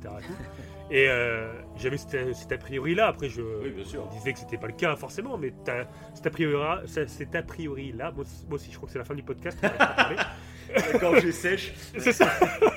Et du coup, ça reste euh, en toi. Et quand j'ai vu cette série, je fais. bah, c'est bête en fait de dire ça. Tu te dis ah bah si ils sont humains en fait. Oui, non, mais après c'est normal tu aussi. Tu peux pas avoir un avis euh, sur tout. Euh, Exactement. Après, t'avais pas de haine non plus contre les. Non, voilà. Si vraiment Mais, tu devais euh, être confronté à la question, t'aurais aurais fait des recherches. voilà. Après, je dis pas qu'ils ont des actes, qu'ils ont des actes qui ne sont pas barbares. hein. Des fois, ils font des trucs. Oui, mais c'est toujours Mais plus c'est- nuancé que ce qu'on. Voilà, pense de base. exactement. Et c'est ce que j'ai apprécié sur la série, tout en respectant un peu bah, les, le, le côté historique. Moi, j'aime bien quand c'est d'après des faits réels. Et là, bah, la série Vikings, c'est comme pour moi un Game of Thrones, mais d'après des faits réels. C'est les Vikings, ça parle un peu plus ou moins de certains de nos ancêtres et tout. Je trouve, je trouve ça excellent. Et le deuxième truc, c'est que ça parle de Ragnar Lodbrok. Donc Ragnar Lodbrok, on ne sait pas s'il a réellement existé. Euh, c'est le personnage principal en fait de Viking. Et ils ont fait quelque chose avec ce personnage qui m'a choqué, Ouais. vraiment. Euh, et j'ai trouvé ça. Je pense qu'il n'y a aucune autre série Ouais. qui a réussi à faire ce qu'ils ont fait dans cette série. Voilà. Ils ont fait quelque chose avec ce personnage et euh, je je- j'en dis pas plus. hein. Bah, ma vie, c'est que du coup, bah, moi, c'est une série que je n'ai toujours pas vue, mais que tu me vends depuis plusieurs mois, donc que je vais me faire. En plus, elle est dispo maintenant sur Netflix, là. Donc je vais me la faire, ça c'est clair et net. Parce que moi, de base, euh, euh, je suis pas fan des trucs qui se passent dans le temps, etc. Je suis pas un grand fan de base. Il faut vraiment que la série ou le film ait un truc euh, Ouais. dingue, comme un Gladiator, par exemple, qui, au-delà de son contexte historique, il y a vraiment une histoire de dingue. Et là, toi, Oui. tu me dis que Viking, il y a vraiment un intérêt euh, narratif, donc je vais vraiment me la faire, celle-là. et- Ah oui, peut-être oui. qu'on en fera, peut-être qu'on en fera une émission, on ne sait pas. Mais, mais euh, pareil, ils ont fait. Ouais, peut-être qu'on fera une, émi- une émission d'ailleurs dessus, mais euh, tu verras, pareil, un peu comme il y a beaucoup d'épisodes où tu as, des, euh, des ralentissements. Ouais, bah, c'est toujours le problème. Ouais. Mais parce qu'ils ont pris un risque, mais ce risque il est tellement ouf aussi. Donc Ouais, voilà, c'est voilà, c'est un peu comme euh, comment, comme Dexter. Ouais. Tu vois, tu me citais Dexter. J'ai un peu le, le- je pourrais pas citer Viking comme une série indispensable, mais pourtant elle m'a fait, m'a fait vivre quelque chose que je pourrais pas vivre avec une autre série. Enfin, pour l'instant en tout cas. Et puis le côté historique, c'est peut-être le côté un peu vendeur en fait. Oui, bien sûr. Si vous, si vous voulez en savoir plus sur la, la culture des Vikings, sur les, les dieux Vikings, d'ailleurs, ça m'a, grâce aux Vikings, euh, j'ai compris un peu plus, par exemple, God of War, parce que c'est Ouais. un peu les mêmes, euh, les mêmes dieux et tout. Et donc voilà, donc c'est cool. C'est une série que, que qui m'a mar- marqué. C'est beau. Si tu la je regardes, pensais, je on en pensais que la mettre aussi, celle-là. Ouais. oui, bah oui, tu en as tellement parlé que c'est clair. Bah, surtout qu'elle est en, co- en cours, il faut que je, que je continue à la voir, parce qu'il y a des personnages, mais ils sont tellement ouf, qui, qui sont tellement charismatiques aussi. Il y en a un particulier, mais c'est un truc de dingue. Donc voilà, c'est tout. J'en dis un peu plus. c'est beau. Voilà. Bon, bah, j'arrive à mon dernier. Ouais. Alors, euh, petit suspense. Est-ce que tu penses que c'est possible qu'on ait le même dernier? Non. Non. Ah, comme ça, moi, c'est clair et net. bon, bah, alors, je vais commencer. Oh, le silence de fou Je vais commencer. J'ai commencé. Allez, on va, je vais me couler un café. Petit moi, suspense. je vais commencer en disant. Oh bella ciao. Ah oui Oh bella ciao, bella ciao. Ciao, Bella. ah oui, Donc bah, voilà. c'est. Donc euh, c'est la série Casa des Papel. Casa des Papel. Donc ça, euh, c'est typiquement la série euh, qui m'insupportait avant de l'avoir vue. Euh, en fait, tout le battage médiatique qu'il y avait eu autour, euh, que le, le fait qu'il y ait genre euh, Gims, Vita et tout le bordel qui reprennent la chanson, ça dénuait de tout sens de cette chanson, que ça devienne un gros produit commercial, etc. Euh, pour moi, bah, en fait, c'est- voilà, cette chanson, je la détestais. Et, et ça c'est m'énervait. pareil, Voilà. c'est la même chose. Et je me disais, c'est quoi cette série euh, Enfin, ça, ça m'énervait avant. Alors, je voyais que c'était des braquages. Bon, je me dis, ouais, bon, c'est assez classique. Ça me tentait pas. Et puis un jour, je me suis dit, bon, tout le monde en parle. Je vais au moins euh, regarder quelques épisodes pour me faire un avis, tu vois, juste culturellement, tu vois. C'est voilà. Ouais. Et j'ai démarré Casa des Papel. Et j'ai surkiffé. je suis tombé dans le piège comme beaucoup de monde finalement. Euh, bah, tout cl- clairement en fait, euh, depuis Prison Break, euh, j'avais jamais retrouvé une série dans, le, dans le même esprit, on va dire, avec ce rythme très intense, avec ces personnages qu'on apprend à découvrir. Et il, leur arrive des trucs des fois qui sont peut-être un peu incohérents tellement c'est gros. Mm. Euh, mais pour moi, ça fait partie de la narration, ça fait partie du show. Euh, T'en as besoin pour créer ces rebondissements un peu dingues et qui te tiennent en haleine euh, à chaque épisode. Quoi. Ah, et du coup, bah, moi, je, je surkiffe vraiment. Là, il y a la troisième saison qui, qui s'est terminée. et La saison 4 va démarrer d'ici un ou deux mois, je crois. Je crois que c'est le 1er avril, je crois que ça sort. Et, euh, et du coup, bah, moi, c'est. Je pense qu'il y a peut-être moyen même qu'on vous fasse un épisode euh, une fois que la saison 4 sera sortie pour faire un, un peu un. Sur le global, Ouais, là on attend parce que c'est un peu dommage de, de- de faire un épisode maintenant, je pense. Mais toi aussi, t'aimes bien cette série, donc il y a moyen qu'on fasse un épisode là-dessus. Et donc pour ceux qui connaissent vraiment pas, c'est euh, bah, encore une fois, c'est un personnage super intelligent, le professeur. Euh, c'est pour ça que je t'ai dit, il y a beaucoup de séries où il y a un gros personnage très intelligent. Moi, c'est vraiment un truc qui me plaît. Et euh, donc c'est un mec super intelligent qui, qui engage pas mal de gens euh, pour créer le braquage du siècle, en gros, dans, la fabrique de billets en Espagne. Euh, ils vont braquer cette fabrique pour, euh, pour faire beaucoup d'argent, on va dire. Et il a un plan qui est élaboré depuis des, mois et des mois. En gros, il a tout prévu à l'avance. Et il va être confronté à la, police, etc. Et, et voilà. Donc de base, ça paraît un peu classique, un peu du Ocean Eleven, etc. Mais euh, je trouve qu'il y a un côté, bah, comme c'est une série, c'est beaucoup plus étalé. Et du coup, il y a, tu t'attaches vraiment aux personnages, tu apprends à les connaître. Et, euh, et Ouais, voilà. c'est ça qui est bien. C'est ça qui est c'est- bien. c'est Ouais, ouais. pareil, c'est que j'ai eu le même euh, un peu a priori. euh, je trouvais que le, scénario paraissait vachement classique et j'ai du mal à m'y mettre. Mais en fait, les personnages sont vraiment charismatiques et le professeur, pareil, j'adore Ah ouais, ouais. son, comportement et tout. Et d'une certaine manière, euh, bah, ça fait penser ouais, à Death Note, hein. Euh, avec Ah ses oui. rebondissements, un peu comme un, un animé manga, avec ses rebondissements de ouf. C'est Bah, la, saison, personnages qui la, sont saison, cool. la saison 3 fait penser à Death Note avec la confrontation entre le professeur et une autre meuf euh, assez intelligente, tu vois. Oui, qui est d'ailleurs très spécial en plus. Alors que, le- ouais, Très alors que les deux premières saisons, il a pas forcément de répondant, je trouve, intellectuellement. Euh, Oui, c'est vrai. Il les Oui, il est- tous un peu, mais je trouve que dans la saison 3, il commence à avoir une sorte de répondant. Donc, euh, moi, j'aime bien. Donc, voilà. Ah, je suis pressé de voir la suite on- aussi. On n'en dira pas plus. On, en- on reviendra Oui, en, fait. spoil- spoilant à fond. On y reviendra dans notre épisode euh, après la saison 4, du coup. Voilà. Ok. Donc voilà, bah, c'était ma dernière série. Merci à tous. Euh, je vais vous laisser ça. Je vais le laisser euh, terminer son émission. non, vas-y, parce que Ah, alors, ça- du coup, je suis vachement curieux de découvrir ta dernière série. Ouais. C'est une série que je connais. Fais jouer un peu le suspense là. hmm, non. Ah, je, donc tu sais que je ne l'ai jamais vue cette série. Ouais. D'accord. C'est une série sur Netflix? Oui. C'est un animé? Non. Ah, Ah, c'est une, Le mec, c'est une série sur Netflix. euh. Ah, c'est une série récente ou? Oui, alors du coup, oui. J'ai hésité parce que là, du coup, on est dans le très très récent. J'ai Ouais. hésité entre deux séries que j'ai regardées Ouais. extrêmement récemment. J'ai hésité vraiment et j'en ai choisi une des deux. Donc c'est quelle, le- laquelle que t'as pas choisi du coup? Minhunter, Ah, c'est vrai, exact. Mindhunter, ouais. Ah, ouais. Mindhunter, ouais, qui- qui- la mettre, c'est vrai, qui est très que j'ai bien kiffé parce que je l'ai poncé euh, assez facilement. Ouais. Mais Mais l'autre, Mais alors, du voilà. coup- Ah, tu vois, j'ai du mal. Pourtant, tu me racontes ce que tu regardes. Qu'est-ce que j'ai loupé là Vas-y, do- donne un indice, Qui donne un indice. qui Donne un indice. euh, c'est un peu euh, une série qui pourrait être pour ados. Ah, c'est un truc genre Sex Education ou un truc comme ça, non? Ah, bien joué. Alors ça, ouais, je connais pas du tout. Donc là, euh, je Sex pas en parler. Education, ouais. Mm. Ouais, donc euh, ouais, j'ai, euh, bah, je l'ai, j'ai- en fait la saison 2 est sortie il y a pas longtemps et je l'ai, comme on dit, euh, je l'ai binge watché, je crois que c'est comme ça qu'on dit. Binge. Binge. binge, oui, binge, c'est quoi C'est pas avec l'alcool ça, binge. euh, je, sais pas, je sais pas où c'est mon anglais qui est déplorable, c'est possible aussi. et du coup, donc on suit le jeune Otis Milburn, dont sa mère est thérapeute et sexologue. Et euh, d'ailleurs, sa mère me fait penser à quelqu'un, à une mère, je ne dirais pas qui c'est, mais ça me fait penser à quelqu'un, c'est assez marrant en termes de, de comportement et tout. Ça me fait penser à toi. Non, Ah, non, ça me fait penser à une mère. ouais. Et du coup, euh, bref, il refuse les, conse- les, cons- les questions ou conseils de sa mère à Ouais. propos de sa propre sexualité, alors qu'il est vierge et il a du mal à se masturber tout seul. Voilà. Et par un concours de circonstances, Otis, Otis se retrouve à, à aider une lycéenne qui est un peu une terreur au lycée, une lycéenne Mhm. un peu toute seule quoi. Et euh, du coup, ils vont tous les deux créer un peu un, un cabinet de sexologie amateur en fait au sein du lycée. Voilà. Et le, speech c'est ça. Mhm. Et euh, du coup, bah, j'ai trouvé que l'idée, elle était super cool. J'ai, euh, je trouve que les personnages dedans sont super charismatiques.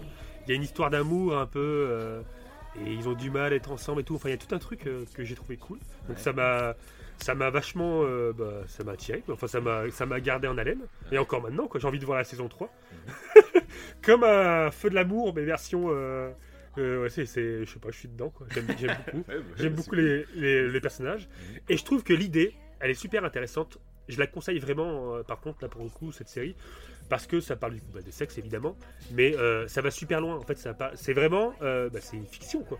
Mais euh, t'apprends des trucs sur la sexualité, et je pense que c'est intéressant. bah, c'est une série, je pense, plus pour les ados. Et justement, Ouais. au contraire, c'est intéressant s'il y a des ados qui nous écoutent de regarder cette série parce que t'apprends beaucoup de trucs.